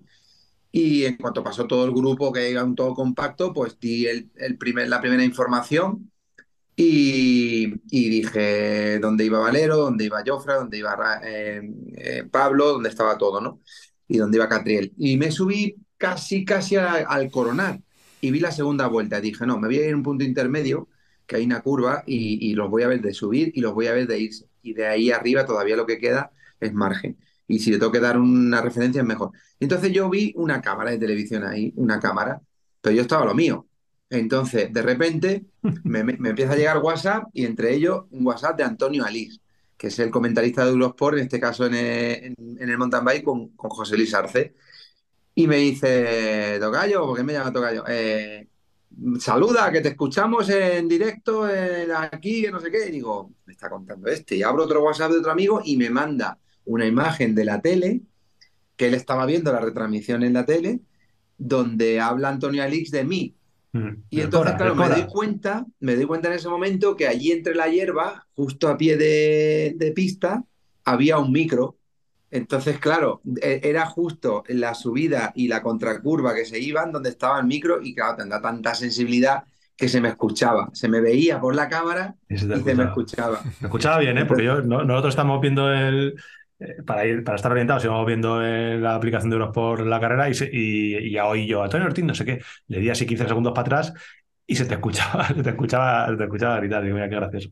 Qué bueno, y fíjate eh, la diferencia de que ahí se me escucha claro. hablar porque el silencio es total, que además el micro estaba puesto en un sitio muy bueno, pues vamos, de hecho, pasa una bici por el lado y es la típica sí, audios que, que, queréis los, los, sí. los editores de vídeos, sí. de la rueda, el audio, el audio del cambio, ese audio real, ¿no? Del momento el, de ayer. El, el, el, ambiente de la carrera. En el otro sitio, pues estaba, estaba atronador. Eh, Pablo, cuando llegó, no, David, cuando llegó y le preguntaron por la zona, dice, me tenía un pitido en el oído, de cuando pasaba por la zona de la curva, dice, se me metía un pitido en el oído y decía yo, sí, sí, entre el olor a gasolina de las motosierras y los estos, como que realmente la subida se te volvió un poco loco. Eh, la carrera, mmm, casi, casi tanto monólogo como lo que hizo Puck, lo de Nino Schurter, ya hemos hablado, es para hacer 20 programas solamente hablando de lo que hizo. La carrera, por resumir rápido, viene un poquito marcada, que no hubiera cambiado nada por la caída que hay en, la salida, una caída que implica a dos, dos gallos buenos, Víctor Koreski, eh, Tituán Carot y alguno más, que eh, también Andreasen también está involucrado. Bueno, una, una caída nada más salir que es complicada, de salida se van cuatro, eh, Nino Schurter, eh, Sam Gaze, eh, Lucas Schwerbauer y, y, Alan Haderley, que fueron un poquito los que marcaron la carrera. Valero, que era un poco eh, el objetivo que teníamos del podio, salió bien para, para lo que nos tiene acostumbrado, salió de la posición 15 en ese segundo grupo, un segundo grupo, con lo cual estaba, estábamos muy contentos todos porque estaba en carrera desde el principio. Y poco a poco, pues Nino empezó a hacer de Nino. Mm, el grupo de cuatro se quedó en dos, se quedaron Nino y Ala Haderley solos. Eh, Schwalbauer y Gaze eh, perdieron contacto. Y a la cuarta vuelta, Nino, cuando pasó por la zona técnica, pasó solo. Yo no... Apretó en una subidita. Apretó una. Estábamos nosotros, sí. Yo, yo, yo estaba grabando con la cámara, por lo cual estaba un poco perdido y de repente iba todo el rato con Haderley, le veo que va con Haderley, giro a lo, y a los 30 segundos ya no iba con Haderley, iba solo. Y de ahí a meta, pues iba fácil. O sea, es, Bueno, es insultante, convencido, es insultante yo por- decirlo, pero, es insultante. O sea, no es insultante porque las últimas dos vueltas o tres, dos o tres vueltas últimas, después de ese cambio de ritmo y, y sacar la diferencia que sacó, levantó el pie. O sea, Sí, sí, se le veía, se le veía en, eh, hasta en el lenguaje corporal que tiene él, que cuando va en modo killer, él venía feliz, venía disfrutando de la carrera. O sea, cuando él iba solo era como. bueno, ese- ese- fue, fue increíble. Eh, por detrás, Sam Gaze pegó un petardazo que soy yo en, se oyó en Australia, eh, porque creo que acabó el 50 de ir cuarto. eh, en ojito. Cuenca creo que lo escucharon. Sí, lo escucharon en Cuenca. Eh, Haderley también empezó a petardear y ahí nosotros la carrera la teníamos por detrás, fijándonos en Valero, Valero, Valero. Eh, al lado de Valero aparecía el mayor de campeón de Europa por ahí zascandileando y uy, qué bien va Vlad, que también salió. Yo creo que le debe pasar algo, pero uy, uy, Vlad, parece que tiene pata Vlad. Vlad, el 19, el 17, el 16, junto a Valero. Y poco a poco fueron Pero pinchó remontando. la, pinchó la primera vuelta y tuvo que Eh, remontar. Yo no he leído nada, pero algo le tuvo que No, pasar porque. O sea, yo no he leído nada, ¿eh? pero algo le tuvo que pasar porque realmente, ostras, eh, salió atrás y, y su- suele salir bien. Es un tío Mm. explosivo que suele salir bien. Bueno, sale atrás, pero iba- llevaba muchísimo motor ayer, muchísimo, tanto que es así que en la última vuelta se quitó seis puestos de en medio y pasó de entrar el noveno o el décimo a meterse tercero, que es una, una locura. Segundo hizo, si no me equivoco, eh, Matías Flukiger. Tercero, Vlad Dascalu. Cuarto, ¿quién hizo cuarto? No me acuerdo. Ah, ah, el de Rock Rider, Joshua Dubó, ¿no? Dubó. Joshua Dubó. Y Y, y quinto. Haderley, que se le hizo larga, le sobró una vuelta. A Haderley le sobró una vuelta y a Valero le faltó, le faltó una vueltecita más. Me faltó una vueltecita. Eh, sexto, Maxi. Marot y David Valero juntos llegaron. Marot, eh, Haderley, Dubó y Valero, en cuestión de 12 o 13 segundos, creo que, que llegaron todos. O sea que, a ver, sí, No, dudó que la, la semana pasada quedó bastante atrás y otra vez, otra vez eh, ha, ha entrado al podio. Yo, Sí. yo no sé si le pasó algo a Vlad, pero desde luego tengo que decir aquí abiertamente que los más fuertes de la carrera fueron Vlad y, y Nino. Porque lo de. Vlad no es solamente la física, que se le veía con un pedaleo y unas piernas increíbles, eh, sino es que técnicamente, salvando la distancia, es muy Nino. O sea, tiene capacidad para recuperar bajando, cosa que no todo el mundo tiene. Es tan bueno No, recupera Que no yendo vas- muy deprisa. Yendo muy deprisa, Ah, que es la diferencia. Matías hizo muy buena, muy, muy buena carrera. Flukiger también hizo muy buena carrera porque también volvió, está saliendo mal últimamente y volvió a rodar. eh, estaba con Valero también en la posición 21, 20, 22 y al final acaba segundo también prácticamente parecido a lo que hizo eh, la semana pasada, bueno, hace dos semanas en Leoga, que también si no es por el pinchazo, no sé yo si Lars Forster se hubiera llevado la victoria. Está bien, Flukiger ahora está, está bien, pero claro, si de frente tienes, eh, tienes un muro, pues te vas, a, te, vas, te vas a dar un cabezazo contra él una y otra vez. Entonces, no, no, no, no sé yo si van a hacerse más amigos los dos porque está en plan, No. en, en plan castigador. No creo. En plan castigador. Así que bueno, eso fue- ha sido un poco Valdisole de, en cuanto a noticias. No sé si queréis comentar algo. Ah, Charlie, lo de Becky, lo de Becky, que no Ah, lo has comentado, sí. es interesante. Sí, sí, que es, a ver, eh, ¿Cómo se mm, está- apellida Charlie ahora? Ahora es eh, Henderson. Hen- Henderson. Ah, Y ya, bueno, ya, ya la, la ha conseguido cambiar en algún sitio y en otro no. ¿Sabes? En el Insta ya- eh, eh, sí, es que eso del Instagram yo creo que te- tiene que pasar un tiempo. Tienes ¿no? que pedir Hasta permiso. puede- a- Movidas de esas. Eh, Bueno, eh, a, lo, a lo que voy, que yo leí una. Después, hace 15 días, en la carrera que hubo, ¿cuál fue la. Leogan, creo. la- Leogan, pues eh, se le dio bastante, quedó bastante, se dio bastante mal. y, y no. Debe ser que no tenía sensaciones. Y entonces publicó un post, eh, lo podéis ver, o sea que es el post de hace 15 días, diciendo que iba como a dejar de, de pensar en un entrenamiento estructurado, ¿vale? En, su esquema, y que se iba a dedicar a salir a montar en bici, a disfrutar y a encontrar sensaciones. Entonces, eh, por lo que yo intuyo, en el- lo podéis leer, ya os digo, lo intuyo en ese post, es que en, eso, en estos 15 días se ha dedicado a salir a rodar con la bici, a disfrutar de la bici y además ponía una frase, estoy esperanzada, o sea que como ella ya veía que con eso eh, podía cambiar un poco el rumbo porque, porque sentía que tenía, que tenía más en las piernas. Y esta semana, pues eh, se ha subido al podium y, bueno, pues sí que le ha, pues, le ha funcionado la desconexión. Entonces, simplemente comentarlo porque, porque lo- es que lo- antes de la carrera, desde que pasen a la carrera, ya lo, lo hablé yo con, con vosotros. Sí, lo dijiste. Y, sí, y, y nada, que muchas veces para que veamos la importancia de la cabeza. ¿Vale? Que hablábamos el otro día de si un psicólogo y tal, al final la Ah. cabeza manda y hay veces que hay que parar. Sí. Y, y luego el físico, y el físico, como tú has dicho, un entrenamiento estructurado y llevado eh, es un estrés, más las competiciones es otro, es otro estrés. Y, y al final ella tampoco ha dejado de montar en bici. Eso es, es una receta que ponen muchos entrenadores en muchos casos. Y, y ahí tiramos de meracoteca y, tenemos muchos ejemplos. El de contador cuando le llamaron de casi antes de ayer para hoy a ir al Giro y fue y ganó. Ese Giro Alberto no lo preparó con la estaba en la eh, playa. consistencia que lo hubiese preparado si le hubiese tocado ir a disputarlo.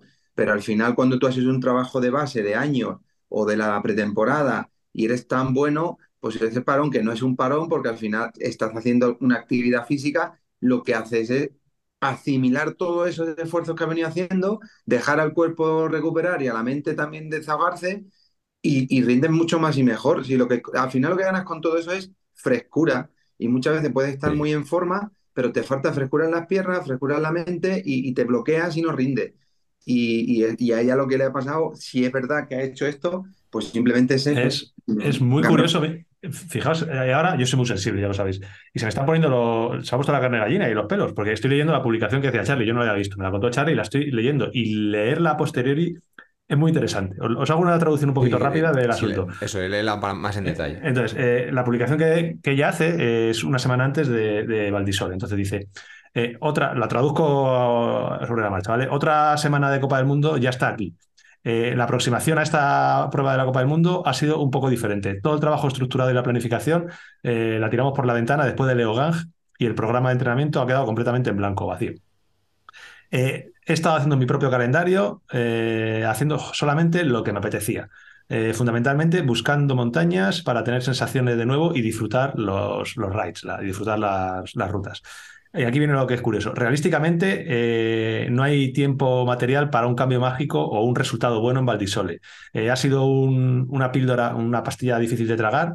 eh, el ver que el resultado del principio de temporada se ha deslizado sobre mis, sobre manos. Vamos, que ha perdido la primera mitad, de temporada la, ha perdido.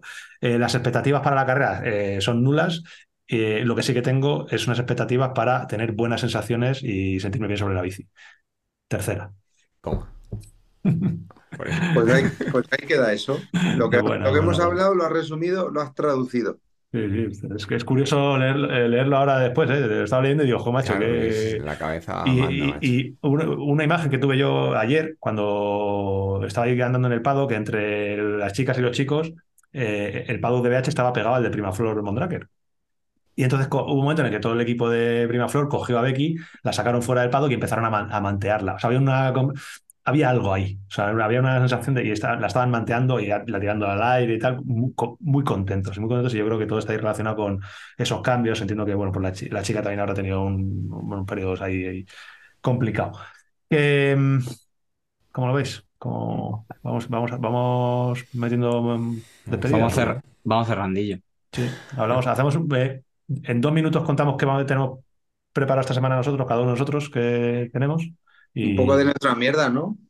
es que nuestra medida la hemos metido en, Joder, menuda pecha de mierda en este. llevamos. Es que, es que Estos toca- likes. llevamos aquí dos horas y cuarto ya.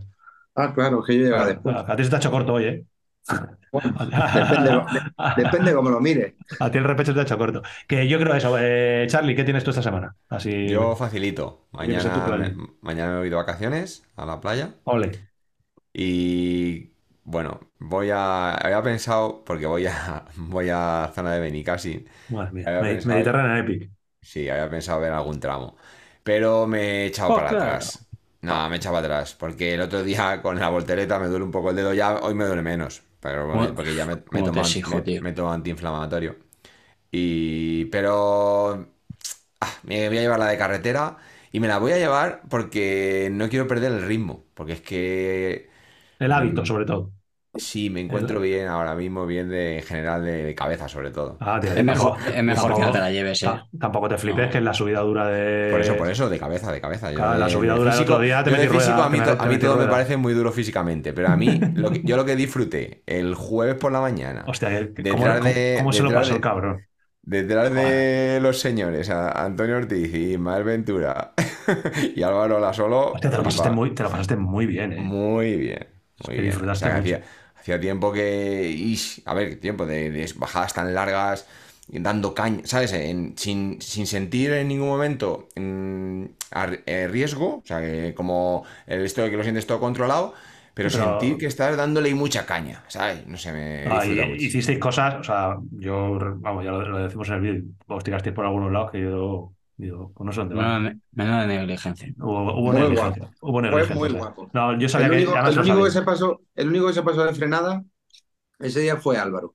Se pegó ahí una vacilada para subir al Ah, sí, repuesto sí, que sí, sí. No te que- Y eso, No, le puede costar, eso le puede costar el puesto. Pero bueno, no- hablamos comité, no se Sí, yo, creo, que- yo creo que eso lo dejamos ya en asuntos Sí, internos, pero sí sí, que sí, habla- hay, que hablarlo, hay que hablarlo con alguien porque no, no tiene sentido que No, vaya- no. vayas con invitados eh, a- Y con el embajador, y con el con embajador. el embajador y vayas a, que lo que hay que hacer es agasajarles y vayas ahí, te saquen la chorra y en una subida y en una bajada no tiene sentido ninguno. No, no. Eso ya lo, No, lo- eso, eso lo tratas tú, ¿no, Tocayo? Sí, lo voy, a te tener que poner, vale. lo voy a tener que poner sobre la mesa, sí, Vale, porque eso- vale, perfecto. Álvaro, eh, lo, lo mejor, Álvaro. Así que nada, El peor. Álvaro, me escapo Álvaro. nada, peor, peor, peor.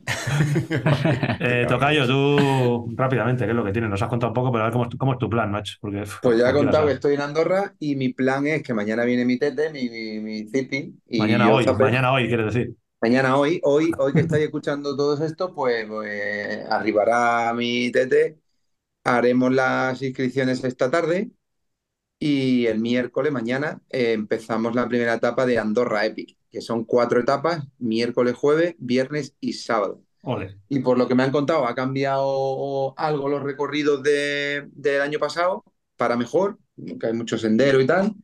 Lo que está claro que aquí, por mucho sendero que haya, también hay dureza, porque al final no deja de ser un valle y para bajar hay que subir. Y eso sí que todavía tengo que ver cómo son, qué, qué tal son las subidas, porque dura van a hacer, evidentemente, pero si son llevaderas y tendidas o, o son rampas de las que cuando llegas arriba llegas exhausto y, y ni siquiera te cuesta hasta disfrutar de la bajada. Pero bueno, Paisa- yo creo que Paisajes buenos tendréis.